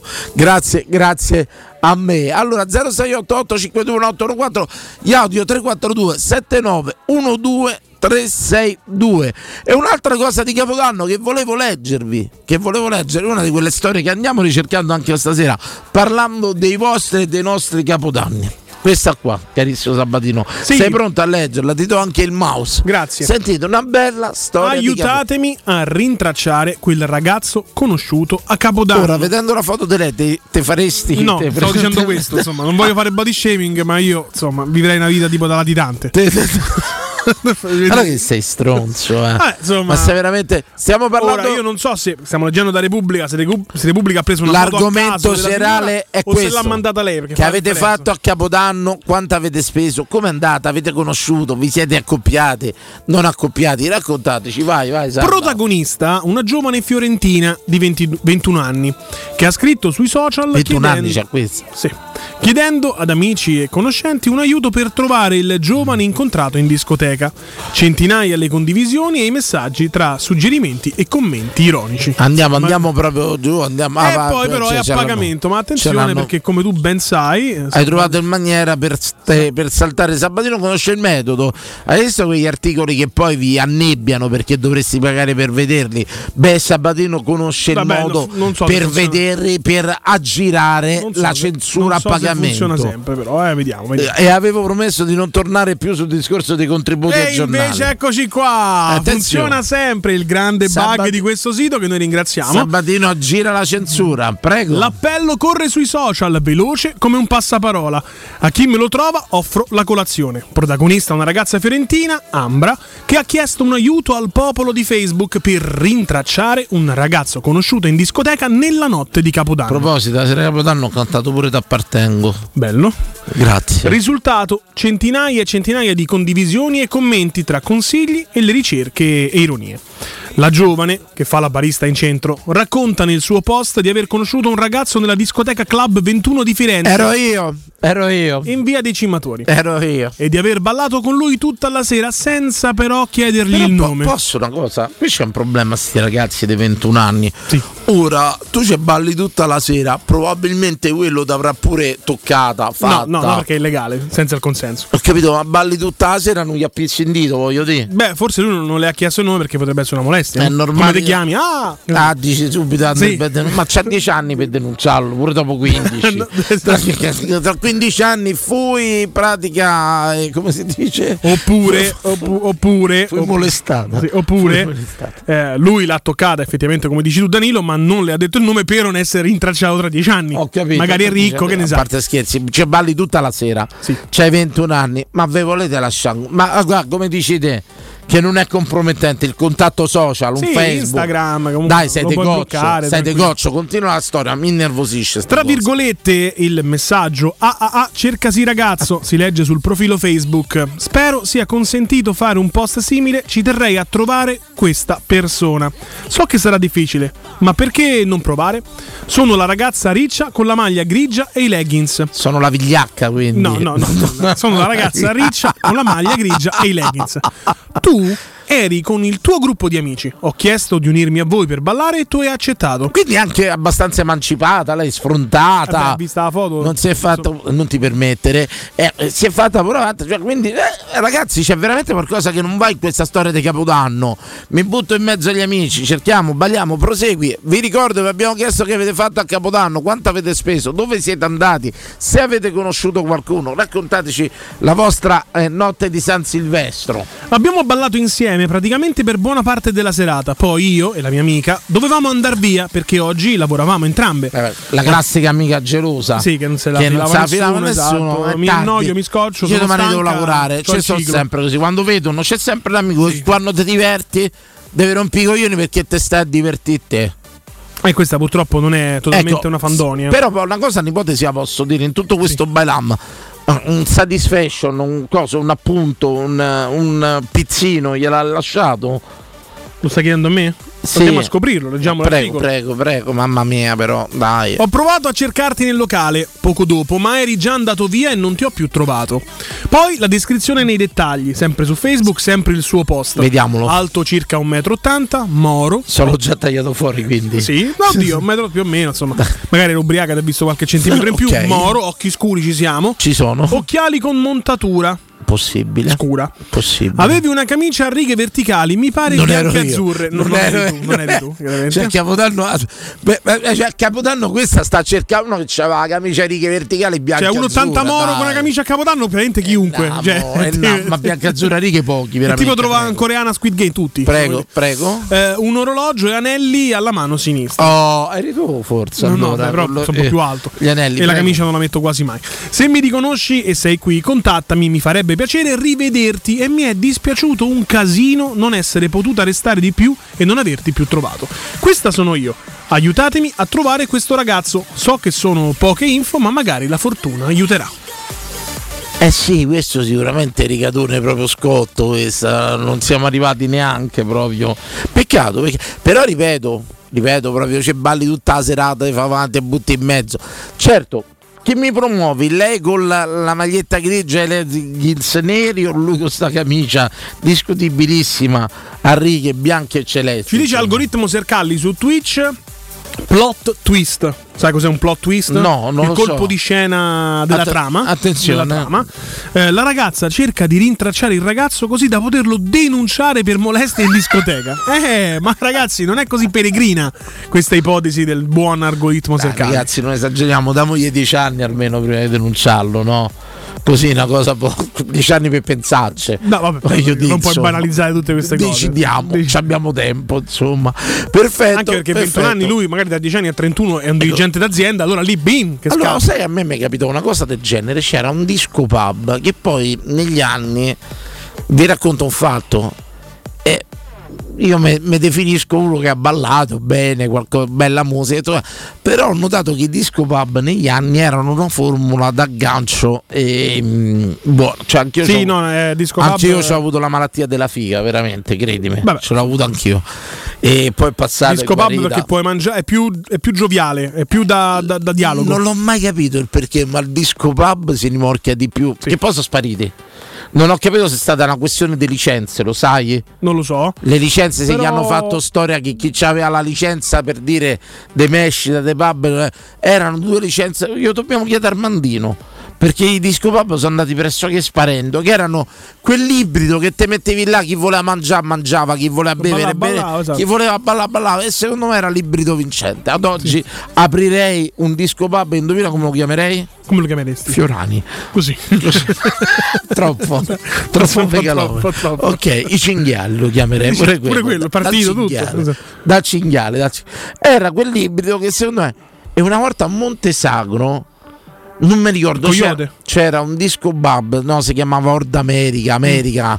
Del- Magari se c'è qualcuno del Montesagro l'ascolto, se scendeva tipo la rampa del garage. Se scendeva sotto c'era sto disco pub. Beh, conobbi una roscia che io proprio la malattia di Clint proprio, nel senso che rosce, tra parentesi mai avuto un- c'era una mezza roscia così eh. ma le rosce proprio mi mandavano ai matti, mi mandavano- sai la roscia della vita? Non era l'epoca dei cellulari, perciò fai del conto di che anno poteva essere e tutto quanto. Mi dà il numero, me lo scrive su un foglietto, mai ritrovato quel foglietto, ancora sto a cercarlo. Mi sono imbriagato quella sera, ti giuro. Io non so dove. Ma sai quante volte sono andato a quel pub a ricercarla? Per vedere se c'è a chiede proprio firma a Ruscia, la conoscete, Riccia Ruscia. Faccio un appello pure se mi sta a sentire oggi. Guarda, non so proprio più come prima. Però. Ma forse neanche lei, però, insomma. Eh? Un punto d'incontro. Eh, E ti giuro, a Sabatima l'ho cercato dappertutto quel biglietto. Mi rimase così, fu una Eh beh, cosa. ci sono, ci sono queste una cosa tremenda. Ma, quella- ma capitava perderti un numero? S- sì, sì, ha voglia. Madonna, è- voglia, tante volte. È veramente logorante la cosa. È Eh, veramente a volte logorante. anche di scriverlo male proprio. Cioè in America in discoteca un amico mio i c'è- prefissi perché poi non tutti gli stati hanno lo stesso prefisso, quindi Un amico che ne mio io ci si è ero a sposato. Portland c'era un prefisso, magari una veniva da fuori da- dallo stato del Washington, veniva da Seattle Sì. per dirti, c'era il prefisso diverso, tu davi per scontato che era quello di Portland, il numero non andava. Esatto, un amico mio ci si è sposato così, pensa. Lui era poi uno schiantatope, un bel ragazzo, uno che ci sapeva fare e tutto quanto. Ha conosciuto questa che disse ancora mo ricordo, dice questo è il numero mio, se te lo ricordi è bene, cellulare, se non te lo ricordi, fari tua. Oh, sei ricordata e sei sposata. È l'unica che ha fregato. Bello, l'unica che bello. ha fregato. Come se ti dico il numero mio così, ma poi discoteca a mezzo al macello. Lui si è memorizzato, mi chiede- gli piaceva tutto quanto. Ah, oh, e si sono sposati. Dufi, bella storia, bella storia. Bella storia, bella storia. D'amore. Allora, noi ce ne andiamo in pubblicità, torniamo tra pochissimo con il vostro capodanno. Quanto avete speso? Che avete fatto? Come è andata? Come è andata? Che avete fatto?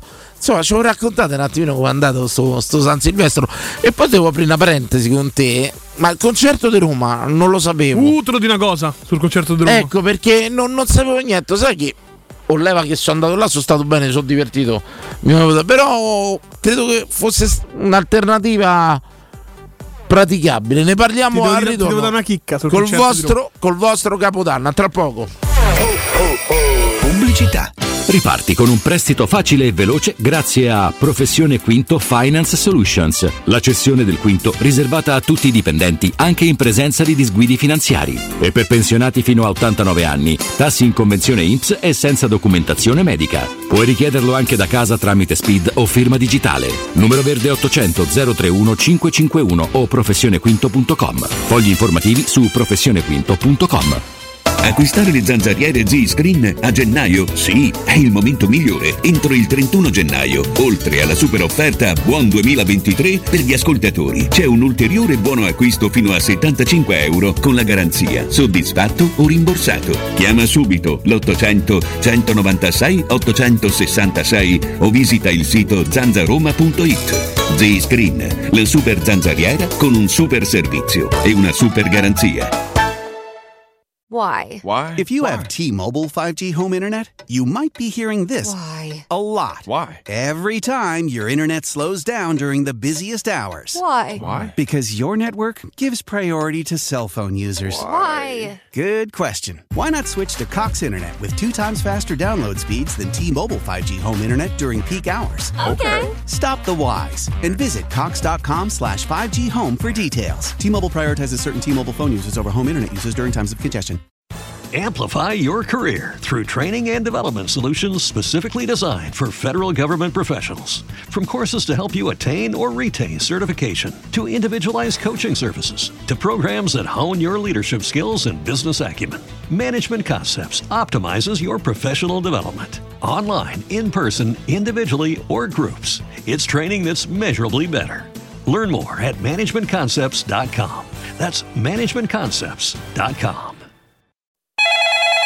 UM24 buongiorno, come possiamo aiutarla? Cercavo proprio voi. Devo vendere casa. È vero che voi acquistate direttamente? Vorrei evitare perdite di tempo, proposte vincolate a un mutuo. Ha chiamato le persone giuste. La UM24 non è una semplice agenzia, può comprare direttamente. Fissiamo subito l'appuntamento. Allora, mi dica quando è libero. È disponibile Devi vendere casa bene o in fretta? UM24 e trovi subito l'acquirente per il tuo immobile. Per info um24.it e 06 87 18 12 12.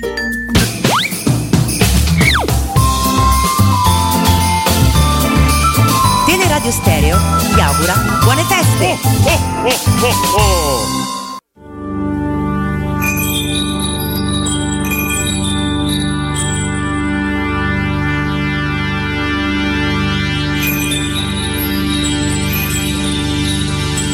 sembrare per te un bambino e camminare con te per mano. Vorrei sedere dietro quel banco e tu maestra mi parlerai. Insegna pure come si deve, come si deve una donna amare. Regina tu comanda pure, c'è già la musica per sognare.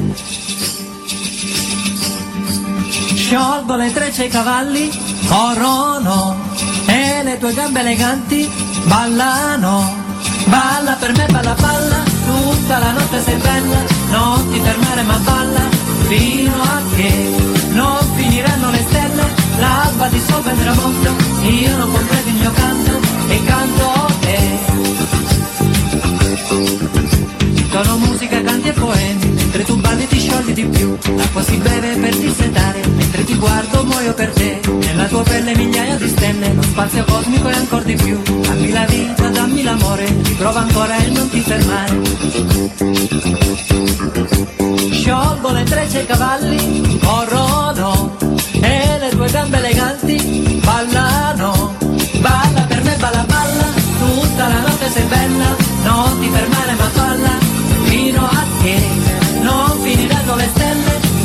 dissolve il tramonto, io non completo il mio canto e canto. Allora, volevo ringraziare Stroll SR off topic, volevo ringraziare Fiorani per aver segnalato eh, Jack Ryan, l'ho quasi finita in 5 giorni, una grande serie. Ti ringrazio a te ti consiglio allora, se non l'hai vista, vis-a-vis e pure La Regina del Sud. Se ti piace Jack Ryan, sicuramente pure con queste te intoppi bene bene bene bene. Bravo Jack Ryan. Macina, una bellissima diretta, pronto? Ragazzi, buonasera, sono Abate Faria. Abate, buon anno caro. No, ciao. Abate, la domanda è un'altra. La domanda è un'altra per Abate. Abate, Croazia, Euro. È finita anche lì. Come è finita? Dal primo gennaio. State scherzando? l'hanno fregato pure a voi. cioè- Sono ritornate ai Cune. Che sono tornate? No, l'euro. No, so, all'euro. Ah, loro sono entrati? Mamma, fu- capirai. Eh, io gliel'ho detto in tutti i modi, ma eh, c'è stato cioè, che Ma poco la moneta che hanno loro, l'euro, cioè li, li sderena proprio. Quant'era il cambio adesso con le Cune? era 7,44 per, per un euro ti davano 7,44 Ecco, io stavo all'epoca a 250 lire a cuna, mi pare. Eh, più o meno que- que- quello, forse un po' meno. Cioè, si è deprezzata ancora rispetto alla lira. Beh, dipende, insomma. Mamma mia, poracci. Comunque sì, gliel'ho detto, ho detto siete finiti, ma perché? Cioè, non, non si sale su una barca che affonda. Ha detto però che devi fare? Come in Italia, anche lì hanno deciso i politici. Ecco, ma stanno dando già, stanno facendo il cambio 1 a 1, già hanno arrotondato come noi. eh. No, no, no, no, no, l'hanno vietato, quello è stato vietato per forza. È da settembre che i prezzi sono doppi, mettono i prezzi dovunque, delle patate, dei carciofi, dei- in euro e in cuna e Sì, però pure da noi nel 2000 era così, eh. Sì, sì, pure noi abbiamo cominciato così. A bottiglia poi da, di Coca-Cola da, da 1800 lire è passata a 1,80 euro. Sono più di 500 lire costano 1,50 euro. Che non glielo fanno fa. Lì c'è proprio per legge non devono aumentare i prezzi e non c'è sto cambio così. Poi sai, non stanno vicino a al 2000, capito? Stanno a 7 passi. Cioè, perché abbiamo raddoppiato solo noi? Ma si può capire? È perché noi siamo così, noi siamo, siamo un popolo così, gliel'hanno fatto fa, in Germania pure ci provarono, altri paesi d'Europa non gli hanno fatto fa. Da noi basta che vi ricordate chi c'era al governo, c'era uno che pensava più alla, alla, alla cartosca che a governare. Beh, però una grande calcolatrice ci ha dato, ricordiamolo. eh. Quello sì. Sì, quello ce l'ho ancora quella io. Chiarizio Abate, il suo, il suo capodanno ce lo racconta, quanto gli è costato, come è andato? Ci dica. Sì, senti, finisco il discorso della Croazia. La cosa buona è che dopo Trieste c'era la frontiera e ti fermavano soprattutto gli sloveni che sono di un'antipatia unica. Invece adesso sta frontiera non c'è più perché la frontiera si è spostata alla fine della, della Croazia. Invece i triestini, popolo proprio, insomma. Se, incontra- no, se incontravi quello che gli girava, capito, che la moglie non gli aveva data la sera prima o gliel'aveva data, ti faceva fare due ore di fila, si metteva lì a controllare.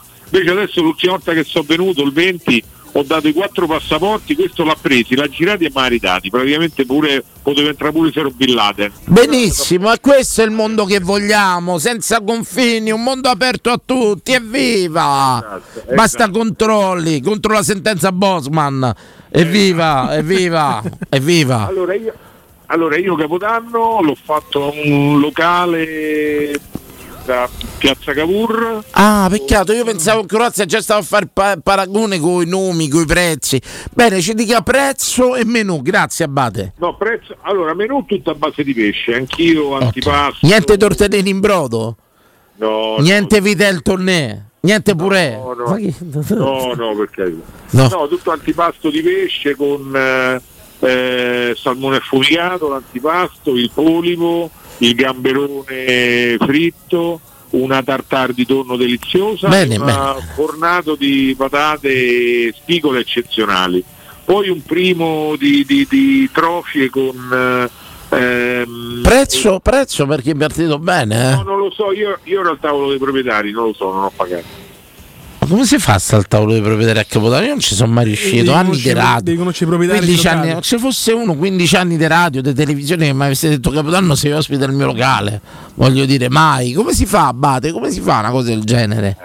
Eh, vabbè, devi conoscere. E soprattutto perché a noi invece di invitarci al Kebabaro non ci invita al locale a Via Cavour del suo amico? Abbia pazienza, No, c'è una perché, disparità. eh, no, no, no, perché hanno chiamato apposta lo chef, non fanno, non fanno ristorante ancora. Ah. Hanno, eh, sì, sì, sì, eh, ancora non lo fanno, l'hanno chiamato apposta per la serata. Ecco, ha rimorchiato, Abate, ci dica. No, ma che rimorchiata come mo, ma stavo Ma, ma- ma lei è il classico perverso che col- eh. co- com- c'era? Però c'era cioè, messo leggermente dimagrito, messo bene, devo dire, c'erano un paio di babbione che mi guardavano. Ah, posso dire, c'era una signora pure là a Capodanno da me, sulla cinquantina, tutta in paglietta rossa, non si è fermata un attimo, non si è fermata, scatenatissima. C'era il visone, no? Che femmina, c'aveva il naso un po' guidino come piace a me che la cobetta, ero impazzito per la tipa, impazzito proprio per la signora.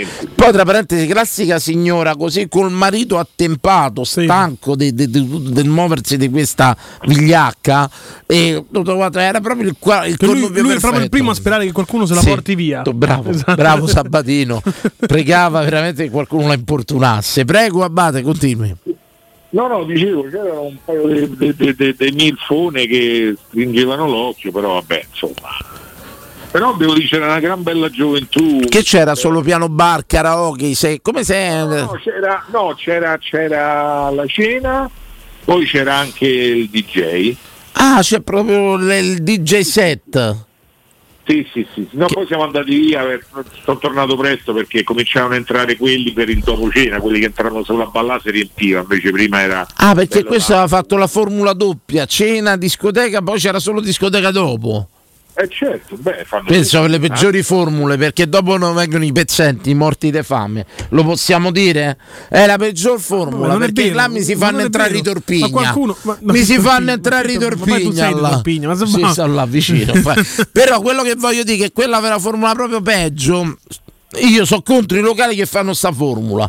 O se entra che paghi una La cifra. formula Patrizia e plebei. Bravo, non c'entri mai, capito? Esatto. Al locale. Che... Allora, ho non può mai. essere esclusivo solo quanto, per tre qua- ore. Eh, quanto ci- costava la serata? Pure se non ha pagato scroccone. E Secondo qua- me dai, sui 150-200. Beh, ecco, bravo. Senza, eh, questi hanno speso magari 40 solo discoteca, Eh. mi segui? No, mi spenni tu piotte 150, come dice Abate.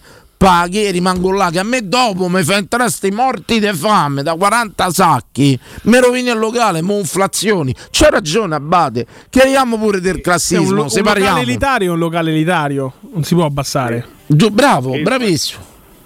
Che il fascismo ricominci da Fiorano. No, perché? No, perché? Ma non è una cosa, è una cosa, scusate, se io abbiate pazienza, no, no, adesso qui mi si danno etichette, insomma, io vorrei Cioè, cominciare come da tu prima. vai al ristorante stellato, no? Eh, Spendi due piotte, ma a un certo punto dai 10 e mezza in poi fanno la pizza. Ma no, veramente, Entrano veramente, tutti. sì, io me- mi ritengo un monarchico, insomma, prima Ah, è di tutto. Scusa, scusa, scusa. Abbiate pazienza, questa stazione ha bisogno di un re e io ho il nome del re.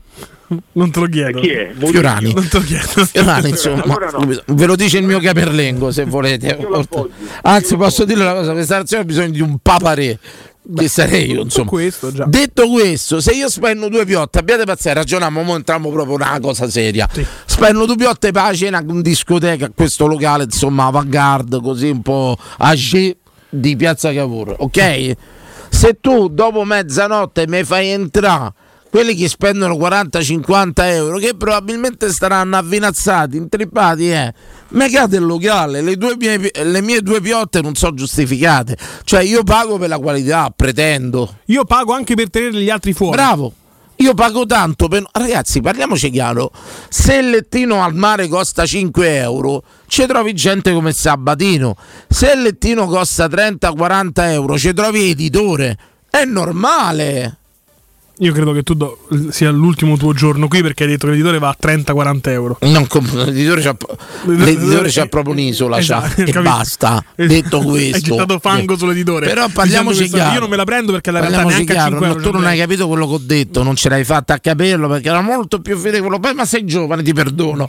Quello che voglio dire, però, Sabati, ci arriviamo al discorso. Io spendo due piotte, vanno a cena con discoteca piano bar. Fai presente che c'è quello col piano eh, per brindare un incontro. Sondra E poi dopo mezzanotte mi fanno entrare tutti questi che No, hanno pagato e poi non 40 hai euro. calcolato il rischio più grosso. Tu spendi due piotte per provarci tre ore con quella che ti piace, arriva quello con 40 euro, magari te la porta via. Ma sì, ma quello è il- ma il minimo, insomma, eh, io spendo due piotte per il locale e tu poi mi fai entrare quelli che ne spendono 40. Io voglio una classe sociale separata, io voglio come il Titanic, prima, seconda e terza classe. A meno che Beh, tu però loro sono affondati tutti insieme, in effetti. Sì, no, ma a prescindere sono salvati chi si doveva salvare, ricordato. Oh, fermi, fermi tutti. Sono pronto a fare la guerra, là si è salvato chi si doveva salvare. Come al solito pure là sono morti, sono morti chi, chi doveva morire, tutte le tragedie. Detto questo, detto questo, dai, assurdo. A me sti locali che ti fanno entrata una piotta e mezza che la cena, dopo cena a 30 sacchi mi fanno entrare un ascoltatore, eh, io rosico. Vabbè, l'ascoltatore rosico. eh, dipende dall'ascoltatore, tipo l'Abate se lo poteva permettere. Ne vado, ne vado ai matti 0688 521814 ci dicono mi dovevi dire del Capodanno ma due cose Marco ci dice intanto Enzo Fernandez a Chelsea per 127 milioni che Buono. cos'è sta storia? Enzo? Fernandez dal Benfica al Chelsea 127 milioni. 127 milioni chi è questo? Forte? Beh, il giocatore l'ala sinistra del- dell'Argentina. quello giovane Quello che ha Ah, fatto il gol. Fernandez, Enzo, ven- sempre lui. 20 anni quello Piede che- destro, Madonna, tiro a giro. 127 milioni Tanto, eh. per tre partite fatte bene Beh, no, anche col Benfica ha giocato bene. Comunque. Sì, ma 130 milioni.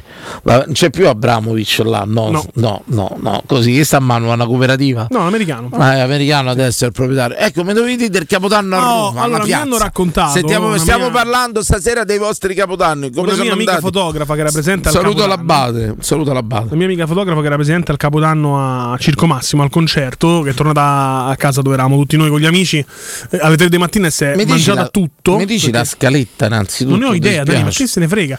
Fammi Ti racconto questa pure. cosa: il eh, capodanno di Circo Massimo era patrocinato da RDS, radio Sì. che conosciamo tutti quanti, Radio Nazionale Musicale. C'era quindi il conduttore che credo fosse un presentatore barra speaker di RDS. A un certo punto se ne esce così. E adesso sale sul palco il simbolo di Roma.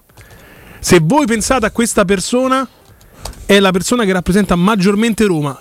Secondo te la gente che cosa pensava? Venditti? No, pensava a Totti. Tutti, oh, ma che c'è sta Totti? Oh, Totti, oh, ma che Ah, Totti? eh?" Eh, no, perdona, però questo dice sale sul palco il simbolo, Il simbolo di Roma. Se Vabbè, pensate a questa persona, pensate alla città Vabbè, di Roma. concerto, mettiamo le- concerto musicale in pensi a Ma venditi. sempre Totti, ma che Sono sta scemo di- io. Ma certo che sei Scusa, sto a concerto di fine anno, sale sul palco il simbolo di Roma, io aspetto una cosa cantereccia.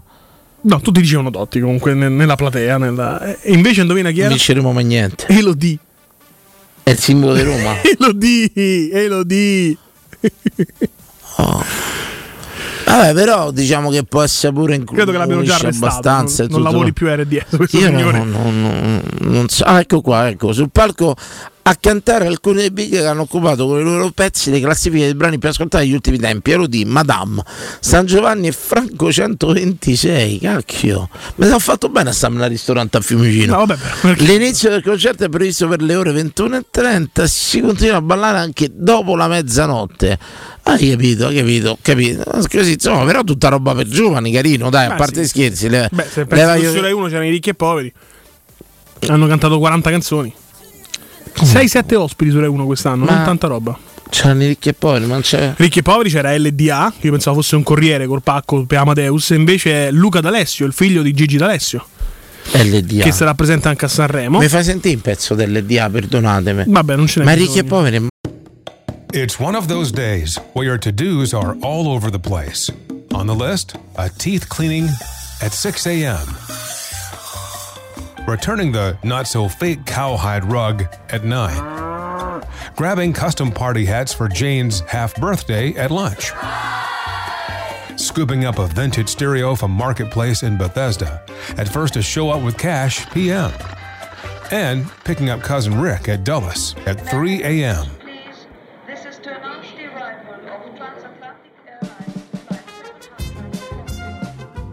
Zip if odd errands at odd hours. With Zipcar, you can book cars near you in DC anytime you want, with gas included. Which makes days like this, well, just another day. Join and drive in minutes at zipcar.com.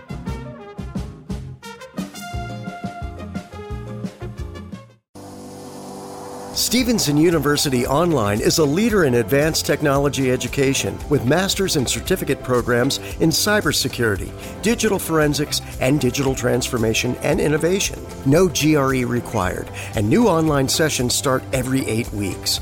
Taking your career to the next level? Let Stevenson University be your partner for professional success. Visit online.stevenson.edu. Morto da poco. Uno, gli altri due c'erano. Continuano. Continuano, continuano. E mh, poi che c'era Renga e Neck insieme, che hanno Ah, annunciato dei prossimi importanti progetti discografici. Occhio. Attenzione, questo è il figlio di Gigi D'Alessio. Yeah, yeah, yeah. Sentiamo. Sentiamo. Che balliamo intorno al bordo di un cratere. Ma è quello pure di Annata D'Angelo? O è il figlio prima? No, quello prima. Gli occhi marroni Scusate. sono montagne senza neve. Che se mi guardano poi non respiro bene da un po'. Io mi guardo allo specchio. E vedo nel riflesso è il figlio di di Sì, LDA, Luca D'Alessio. sei più accanto perché Ha fatto il codice fiscale. Ciò che fa bene lo lasciamo andare È stato anche cazziato da Amadeus sul palco. Perché? LDA, lui, Luca D'Alessio. eh, a proposito della fine dell'anno, dice ad Amadeus: eh, Il 2022 è stato l'anno più bello della mia vita. Amadeus cambia lo sguardo, un po' come te, Fiorani, quando ti incazza. Sì. E, e gli dice: "Mm, Beh, allora, tanto per cominciare, il 2023 lo inizierai con noi qui a Perugia al concerto che ti stiamo pagando. Ma ricordati, Luca D'Alessio, che tu nel 2023 andrai a Sanremo. Quindi forse il 2022 non è proprio l'anno più bello della tua vita. E lui Vabbè, ha fatto: bravo. Ah, hai ragione. Però scusatemi, io difendo adesso eh, Luca D'Alessio, cioè, ma se per quello è stato bello il 2022, devo dire per forza perché sto qui su stasera. Beh, vai a Cioè, Sanremo, stai cantando. Perché il 2023 è l'anno più bello della vita mia, perché cioè, dai, io- obiettivamente a me sta tipo che io non so, non l'ho vista, perciò potrei. Però sta sorta di ipocrisia che Dostò deve essere sempre la cosa più figa del mondo, cioè è tipo, che ne so, domani vado a un'altra radio. E tutto quanto, grazie, sono arrivata alla radio più bella del mondo, oggettivamente. Non è detto, potrei dire pure sono stati 20 anni straordinari, eh, 15 anni straordinari di Radio Stereo, sono felice di stare qui. Eh, cioè, quel ragazzo ha detto che il 2022 è stato Sì, ma il 2023 va a Sanremo. Vabbè, che a Sanremo. Devono fa- sa- oh, il meglio, qual è il tuo gol più bello? Il prossimo. Devono sempre rispondere così. Qual è il tuo gol più bello? No, ti posso dire, guarda che quello ho fatto per quando mi riesce più. Che te posso dire? Sai, io ci so di cose che mi ricorderò per tutta la vita, ne- nel- nella pochezza delle partite che ho giocato ci sono dei gol che non indimenticare. Uno deve dire il prossimo canale. Quello è passato un 2022 bellissimo, mo perché va a Sanremo, perché qua sera sta là, deve dire. Ecco, io credo che Doveva tu rispondere presso avuto- qual è che sarà il prossimo. Tu, credo che tu abbia raggiunto anche la risposta ne- nella tua risposta, no? Cioè, Fiorani, che non è arrivato a giocare ad alti livelli, si ricorda il gol nel campetto di Pozzolana col tombino in mezzo al campo. I giocatori forti si ricorderanno qual è il gol migliore il prossimo. Quelli grandi, Sì, i grandi, grandi grandi parlano così. Ecco, infatti, ma I grandi a bravo, ma Sanremo. tu hai concetti. vabbè, Allora, quelli che devono fare successo, eh, quelli che devono hanno una carriera, non ci devono avere in passato. Meglio è sempre deve venire. Il Tu meglio, no, tu- tu il adesso meglio tu- deve ancora adesso venire. tu mi devi chiedere qual è il tuo miglior compagno radiofonico. Chiedimelo. Miglior compagno radiofonico. Chiedi. Il prossimo. Oricchio.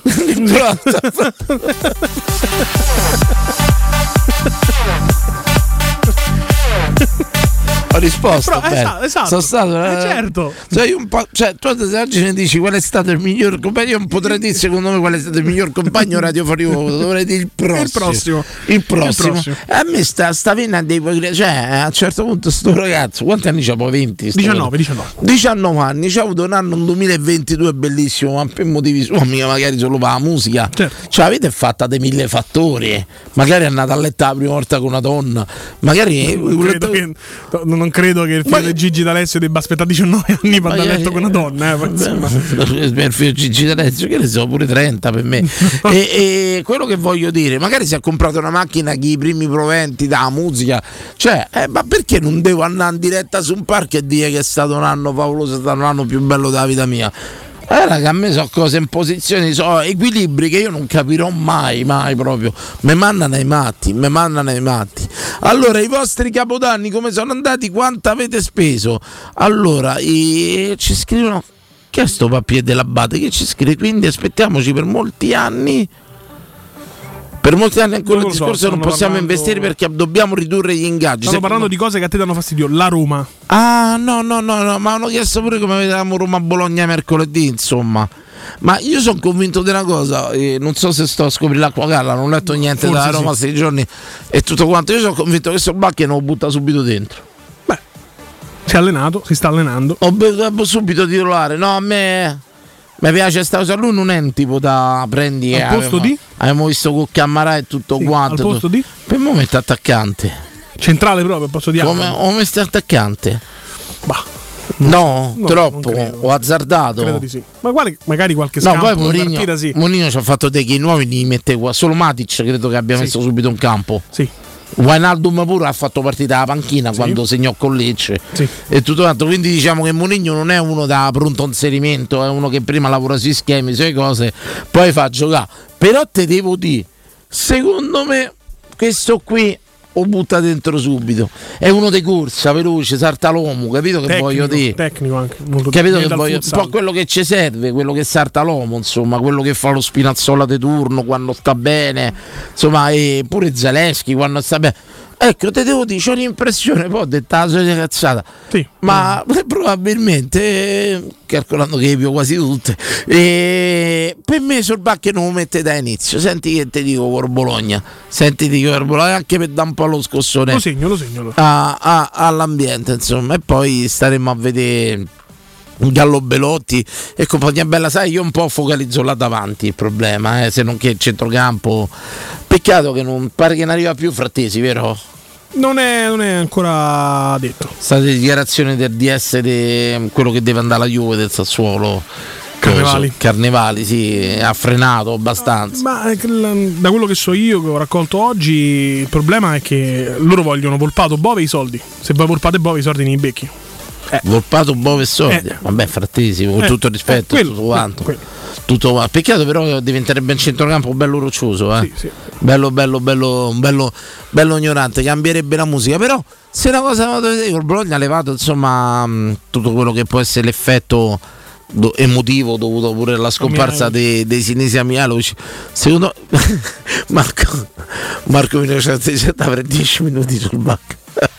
Sì, no, poi dice non gioca da più di un mese, anche gli altri Sì, però non sì, giocano sì, più di un mese. beh, hanno fatto le amichevoli, quelle un fermi, po' si così. sono allenati. Però non lo so, io ho questa impressione.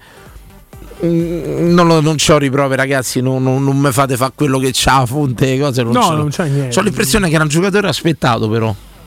Voluto. Non so se mi avete capito. Non ho la stessa impressione. Ah, dici di ripieghetto? Mm, cioè, tra tutti quelli che andare a parametro zero è un colpo intelligente perché Ecco. 23 anni l'hai visto giocare, ha una buona tecnica, però non, Eh beh, ma poi era, aveva rubato essere- l'occhio a tutti. Tutti dicevano magari lo piamo Sì, sì, all'epoca. eh. il gol olimpico di sinistra tutto incrocio di pali. Eh, insomma, aveva rubato l'occhio, però, regà, ne riparliamo. Perciò mi dispiacerebbe averci l'ennesima volta ragione Beh, perché non sì, so beh. che fine farei dopo. Speriamo che Eh, questo sia l'anno dove tu hai torto su tutta la linea. dai. Sì, speriamo di sbagliare qualcosa. Però non, non lo so, secondo me butta subito un Caciano, non è da Murigno. Non è da Murigno. E tutto quanto. Vedo, io credo che ci sarà pure tanto spazio per Camarà. Camarà, ragazzo, mi piace, eh. Nel- col Bologna o nel 2023? Nel 2023, ragazzo c'ha capacità, è buono, non è un giocatorino, è buono, la Roma ci può sta benissimo.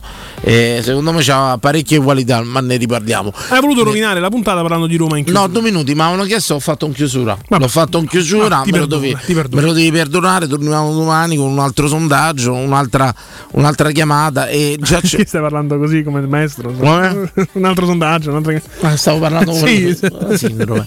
La sindrome ogni tanto di emulazione. Eh. emulazione. Beh, se mi chiedi Grande- chi, grande rispetto. se mi chiedi chi vorresti essere di sto palinsesto, Beh. una domanda che non ti ho mai fatto. Io, io maestro Petrucci. Beh, sì. Per me la sua capacità, comuni- capacità comunicativa, ironica e, e a livello con- conoscitiva senza paragoni con nessuno. Se tu mi dici chi vorresti veramente essere il palinsesto, direi il maestro Pe- Petrucci, senza se e senza mai, lo dico sincero, senza un vero di ironia.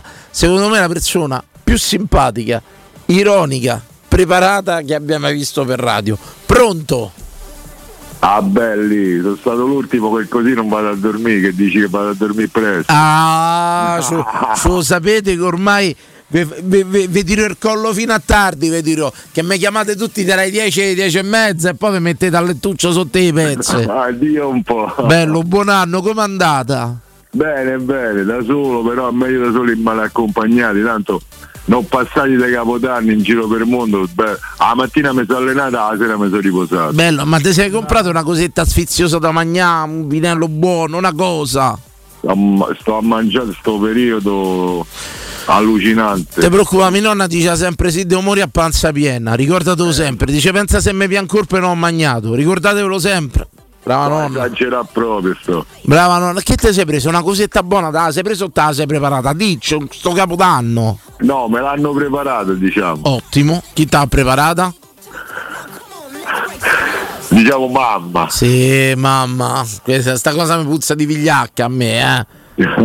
Dimmi la verità, dimmi, dimmi, la verità. Diciamo mamma. Diciamo, è stato un buon anno comunque, sì. Bello, bello, bello. Bene, sono contento, sono contento, è partito bene. E chiudiamola pure la prima puntata dell'anno con il nostro anonimo, voglio dire. Innominato, non è anonimo. Che Innominato. c'ho, che c'ho- che c'ho pure eh, è uno spot per voi, ma se dai 10 a mezza, dai 22 a mezzanotte non senti, non vedi Danilo e Sabatino, ma che campi a fa? Giustamente, boh. che dormi a fa? O direi che dormi a fa? C'era, ma no, era un'altra cosa, però non è radiofonica. Cerca Era di edulcorarla, facci capire, facci capire. Allora rifaccio bene, dai. Se dalle 22 a mezzanotte non senti o non ascolti Danilo e Sabatino, ma che cazzo te vedi e te senti?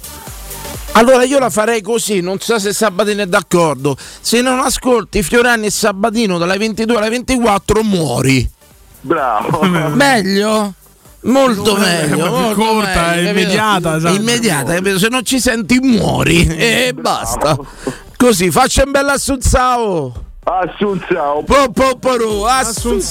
E chiudiamo la prima puntata dell'anno così, grazie a tutti. Eh, chi male inizia, Torniamo, torniamo- è iniziata così, solo- è iniziata con voi, è iniziata con voi. Quindi non poteva andare meglio, diciamo. Ragazzi, buon anno di cuore, Buon anno, solo buon anno. l'inizio, solo l'inizio, eh. Una stagione di trionfi, un anno di Come- trionfi. Road to Budapest. Buonanotte a tutti.